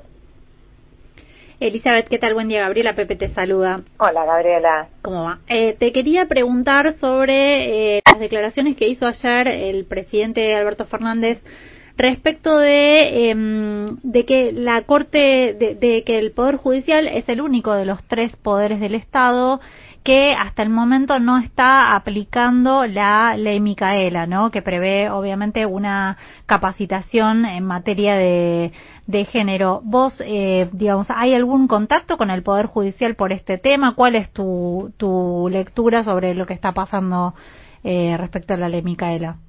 Sí, claro. Para que todo el mundo sepa, la ley Micaela, digo, porque nosotros lo tenemos como eh, Mm. como acostumbradas, es una ley que se, que se promulgó en enero del 2019 y que establece que todos los trabajadores, trabajadoras, funcionarios, funcionarias de los tres poderes del Estado Nacional tengan que capacitarse con en materia de género. Eh, la ley dice en el artículo sexto, digamos, cada poder tiene que capacitar a sus propios trabajadores, trabajadoras, funcionarios y funcionarias, a excepción de las máximas autoridades. Sí, las máximas autoridades de la- del Poder eh, Judicial, que es la Corte, las máximas autoridades del Congreso, que son los diputados, diputadas, senadores, senadoras, y las máximas autoridades del Poder Ejecutivo, que es el presidente y el gabinete, tienen que ser capacitados por el Ministerio de las Mujeres, Géneros y Diversidad. Eso lo dice la ley. Nosotros cuando comenzamos la gestión, saben que el presidente tomó una decisión estratégica diciendo vamos a comenzar, ya tenía un año de vida la ley, ¿sí? Eh, y lo que había hecho el macrismo fue comenzar por los trabajadores y trabajadoras. El presidente dijo, no, vamos a hacer otra cosa. Vamos a empezar por las máximas autoridades. ¿Por qué? Porque primero son quienes tienen mayores responsabilidades en el diseño de las políticas públicas o en el diseño de las leyes o en el diseño de las políticas judiciales. Y después porque dar el ejemplo, ¿no? Digamos, si la ley dice que lo tenemos que hacer, cumplamos primero nosotros. Por eso el 10 de enero capacitamos al presidente de todo el gabinete, el 4 de marzo hablamos con el Congreso y el 4 de marzo eh, los senadores eh, se capacitaron, los senadores y todas las senadoras. El 6 de mayo lo hicimos en la Cámara de Diputados y Diputadas y comenzamos la, la comunicación informal con, con la Corte para capacitar a la Corte. Como no teníamos respuesta, el 23 de junio enviamos, envié yo una carta al presidente de la Corte, esto es lo que hizo referencia ayer el presidente de la Nación, poniendo en conocimiento que, que necesitábamos coordinar para dar la capacitación a la Corte Suprema, que así lo dice la ley, y además en esa, en esa nota le ponía en conocimiento que ya habíamos cumplido con las máximas autoridades de los otros poderes y que solo restaba eh, la capacitación a la Corte. Pasaron tres meses de ese momento y aún no hemos tenido respuesta a esta, a, a esta carta. Eso es lo que ayer el presidente hizo mención en el marco de la presentación del programa Acompañar, diciendo que efectivamente faltaba, que habíamos enviado la nota y que la Corte no había respondido. Ayer, eh, al- después de, de- de eso, la Corte sacó un comunicado haciendo mención a las políticas de género que venía llevando adelante hace muchos años, efectivamente por medio de la Oficina de la, de la Mujer, que había sido iniciada por Carmen Argibay, que después eh, eh, Hayton de Nolasco mantiene bajo su órbita. Y nosotros no discutimos eso, ni, ni nadie dice que no tengan una política de género. Ustedes saben que el, el registro de femicidios y travesticidios está en manos de la Corte, que hacen un trabajo muy bueno. Nosotros no, no, de hecho lo referenciamos y siempre hacemos mención. Lo único que estamos diciendo es que la Corte Suprema de Justicia de la Nación aún es la única máxima autoridad que incumple con lo que dice el artículo 6 de la ley Micaela, que se lo hicimos saber y que no recibimos respuesta. Eso es lo que dijo el presidente, eso es lo que, lo que salimos a aclarar y contar, eh, y que además tienen que hacerlo porque como lo han hecho todos y porque la ley dice que, que es lo que corresponde eh, y estamos a la espera, digamos, eh, ansiosos de poder de poder cumplir con esa capacitación también con ellos. Bueno, también la Corte Suprema eh, había tenido que cumplir algunos parámetros de la reforma laboral que hizo aprobar el gobierno kirchnerista cuando estaba Cristina Fernández como presidenta y eh, aquella Corte Suprema con una composición distinta eh, ignoró olímpicamente los postulados de eh, aquella reforma judicial que por supuesto cayó en desuso porque básicamente los eh, justices, los ministros de la Corte Suprema hacen lo que se les canta porque entienden que no están alcanzados, y esto corre por cuenta mía, por algunas de las reglas de la democracia. No la voy a involucrar en ese tema, ministra. No, no, nosotros creemos que el Poder Judicial, los poderes judiciales, digo, porque recordemos que cada provincia tiene un Poder Judicial, los poderes judiciales, las administraciones de justicia requieren necesariamente una reforma en términos de perspectiva de género. Todos los días escuchamos, todos los días escuchamos, todos los días sabemos de las dificultades para el acceso a la justicia de las mujeres y la población LGBTIQ+. Todos los días nos enteramos eh, de, de- de- de resoluciones judiciales sin perspectiva de género. Eh, sabemos que vienen lleva, todos los poderes judiciales vienen llevando adelante capacitaciones. Ahora, lo que en este caso puntual entendemos es que la Corte debe dar el ejemplo, como lo hicieron cada funcionario, cada legislador, cada senador, cada senadora que se sentaron, escucharon y participaron de esta capacitación, como lo hizo el presidente de la Nación. La Corte también lo tiene que hacer. ¿Por qué? Porque lo dice la ley. ¿Por qué? Porque está bien. ¿Y por qué? Porque deberían dar el ejemplo. Eh, porque estamos pidiendo transformaciones culturales y si no damos el ejemplo a los que somos funcionarios y funcionarias es muy difícil pensar o exigir que después no sucedan eh, digamos, algunos hechos de violencia y desigualdad socialmente, porque tenemos que hacerlo porque es nuestra responsabilidad. Ministra, eh, para terminar, la quiero meter en un último tema que tiene que ver con esta renuncia y, situación conmocionante en el Congreso de la Nación el día jueves, relacionado con el ex- ahora ex diputado Juan Emilio Ameri. Y quiero preguntarle porque algún sector del oficialismo, me refiero en particular a Malena Galmarini, pero otros dirigentes también, vincularon estas imágenes que todos vimos eh, a través de la sesión virtual del Congreso de la Nación con una suerte de violencia de género. No sé si usted comparte esta consideración. A ver, yo, yo creo que el primero el hecho es un hecho vergonzoso. No, no conozco los detalles si efectivamente sabía, no sabía, cuál era, si, digamos, si, eh, eh, los detalles menores, eh, si sabía que digo que estaba siendo visto o no, cuál es el vínculo, la relación eh, con, con, con la mujer que quedó eh, en el medio de esta, de esta triste situación. Yo creo que lo que estoy totalmente segura es que hay una, una falta de respeto a las instituciones, las instituciones de la República que tanto nos gusta y a todo el mundo le gusta hablar. Se tratan de sesiones en el ámbito del Congreso que sean virtuales. La virtualidad no le quita en lo más mínimo el, eh, digamos, la investidura de lo que implica una sesión en un lugar en donde se deciden las leyes que nos van a regir a toda la población de, eh, a toda la ciudadanía. Eso implica un, un debido respeto. Eh, creo que el, el hecho habla por sí mismo en cuanto a que la inmediata renuncia del ex diputado Ameri. Eso es importante. Y creo que hay un llamado muy importante de, de atención a hacer a todas las fuerzas políticas y en esto sin ningún tipo de distinción, eh, porque en el marco de esta situación surgieron eh, posibles denuncias o hechos vinculados previos a, la intervención en relación a este mismo eh, exdiputado que implican necesariamente un control muy estricto al momento de la conformación de las listas eh, respecto de quiénes son las personas que van a ocupar un cargo que es muy importante, ¿no? Digo que es el, el- el integrar el Congreso de la Nación. Creo que ahí hay un trabajo y, y ya que lo preguntás, digo, eh, eh, ustedes saben que el, Ministerio del Interior junto con el Ministerio de las Mujeres, Géneros y Diversidad convocamos a una reunión mucho antes de esto de Ameria, hace un mes atrás, a los 43 partidos nacionales. A la convocatoria vinieron 40 de todo el arco eh, eh, político ideológico para pensar transformaciones vinculadas a perspectiva de género en el ámbito de los partidos políticos. Sabemos que tenemos problemas, al igual que todas las instituciones y todas las organizaciones, digo, sociales, no, no, no, no tienen alguna particularidad y sabemos que hay que dar un trabajo y ese trabajo está dentro de los partidos políticos. Entonces, ahí estamos trabajando, hicimos una primera reunión, vamos a trabajar tanto en términos de vinculación con paridad como en términos de violencia por motivos de género. Hay una agenda y después vamos a pasar a trabajar con todos los partidos provinciales. Esa es parte de la tarea que tenemos por delante. Este hecho es un triste hecho que, por suerte, hay que decirlo, terminó rápido con la renuncia y eso también es un dato a tener en cuenta del momento en que estamos viviendo, en donde ya hay cosas que no se toleran, ¿no? Ministra, gracias por este tiempo con nosotros. No, por favor, gracias a ustedes. Hasta luego. Gracias. Hablábamos con la ministra de, Género, de Mujeres, Géneros y Diversidad, Elizabeth Gómez Alcorta, sobre el filo de las noticias con las que llega bajo su brazo el señor Ricardo Álvarez. Toma y daca. AM750.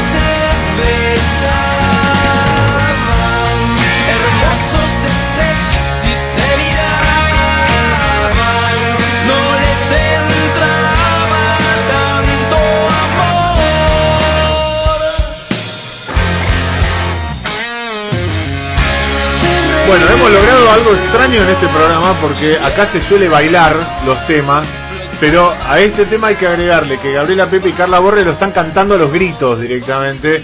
Eh, todos estamos muy emocionados con este tema, excepto Emanuel Herrera, que lo único que le gusta es Tránsito Cocomarola, ¿viste? Le gusta una música Rarísimo. muy particular, ¿eh? Rarísimo todo. Sí, viste, viste, es un tipo raro, Emanuel Herrera. Eh, pero este tema está muy bien, nos gusta a todos. Y queríamos decir, entre otras cosas, que tenemos un montón de mensajes de oyentes que se comunicaron a lo loco al 1139224098 mientras escuchamos un poquito de masacre. Puse un tema de masacre porque básicamente si hoy elegí música eh, glam, Creo que el querido Wallace y sus compañeros de Masacre estarían muy orgullosos de integrar la nómina de artistas glam elegidos para este programa. Básicamente porque también habíamos puesto New York Dolls, que no van a entrar seguramente, y los otros que fuimos poniendo. A ver si me ayudas un poco con los mensajes o arranco yo, porque tenemos algunos que llegaron a las redes sociales, que nunca le damos la suficiente bola. Eh, como ser Disiento con el origen de la oposición descarada, como dijo, como dijimos hace un rato, no creo que el inicio se ubique con Vicentín, que es la tesis Gabriela Pepe. Bien. Creo que el punto de arranque se dio cuando Alberto Fernández trató de miserable a Paolo Roca. Ahí todos los recursos de la Asociación Empresaria Argentina y de aledaños se enfocaron en los sectores loquitos, como los define Mariano. Bueno, es una óptica interesante de Daniel, nuestro oyente, que se comunicó a través de las redes sociales. Bien, eh, bueno, muchos opinando sobre el tema diputado Ameri. Eh, dice, Mariano, no coincido con lo que decís. Muy bien la actitud de Massa- Massachusetts. Yo decía que está diciendo. Muy bueno. Bien, y Cecilia Moró, acuerdo con Pato. Quise decir acuerdo con Gaby. Bueno, está bien, sí. Digo, es el eh, que, que, que reaccionó rápido. Vos no entendías el mensaje, pero como estuvo de acuerdo con vos, lo quisiste leer. Está Perdón, bien. no lo había bien. visto, Me hago, cargo, que quería me hago cargo, me hago cargo. Y hablando de gente que no está de acuerdo conmigo, ¿cómo decir que, cómo decís que La Nación es un gran diario? ¿Te olvidás de papel prensa y del vínculo con la dictadura? Bueno. Eh, María, gracias María por el mensaje. No, no me olvido, María. Lo que pasa es que son los medios con los que ten- con los que hemos crecido en la Argentina.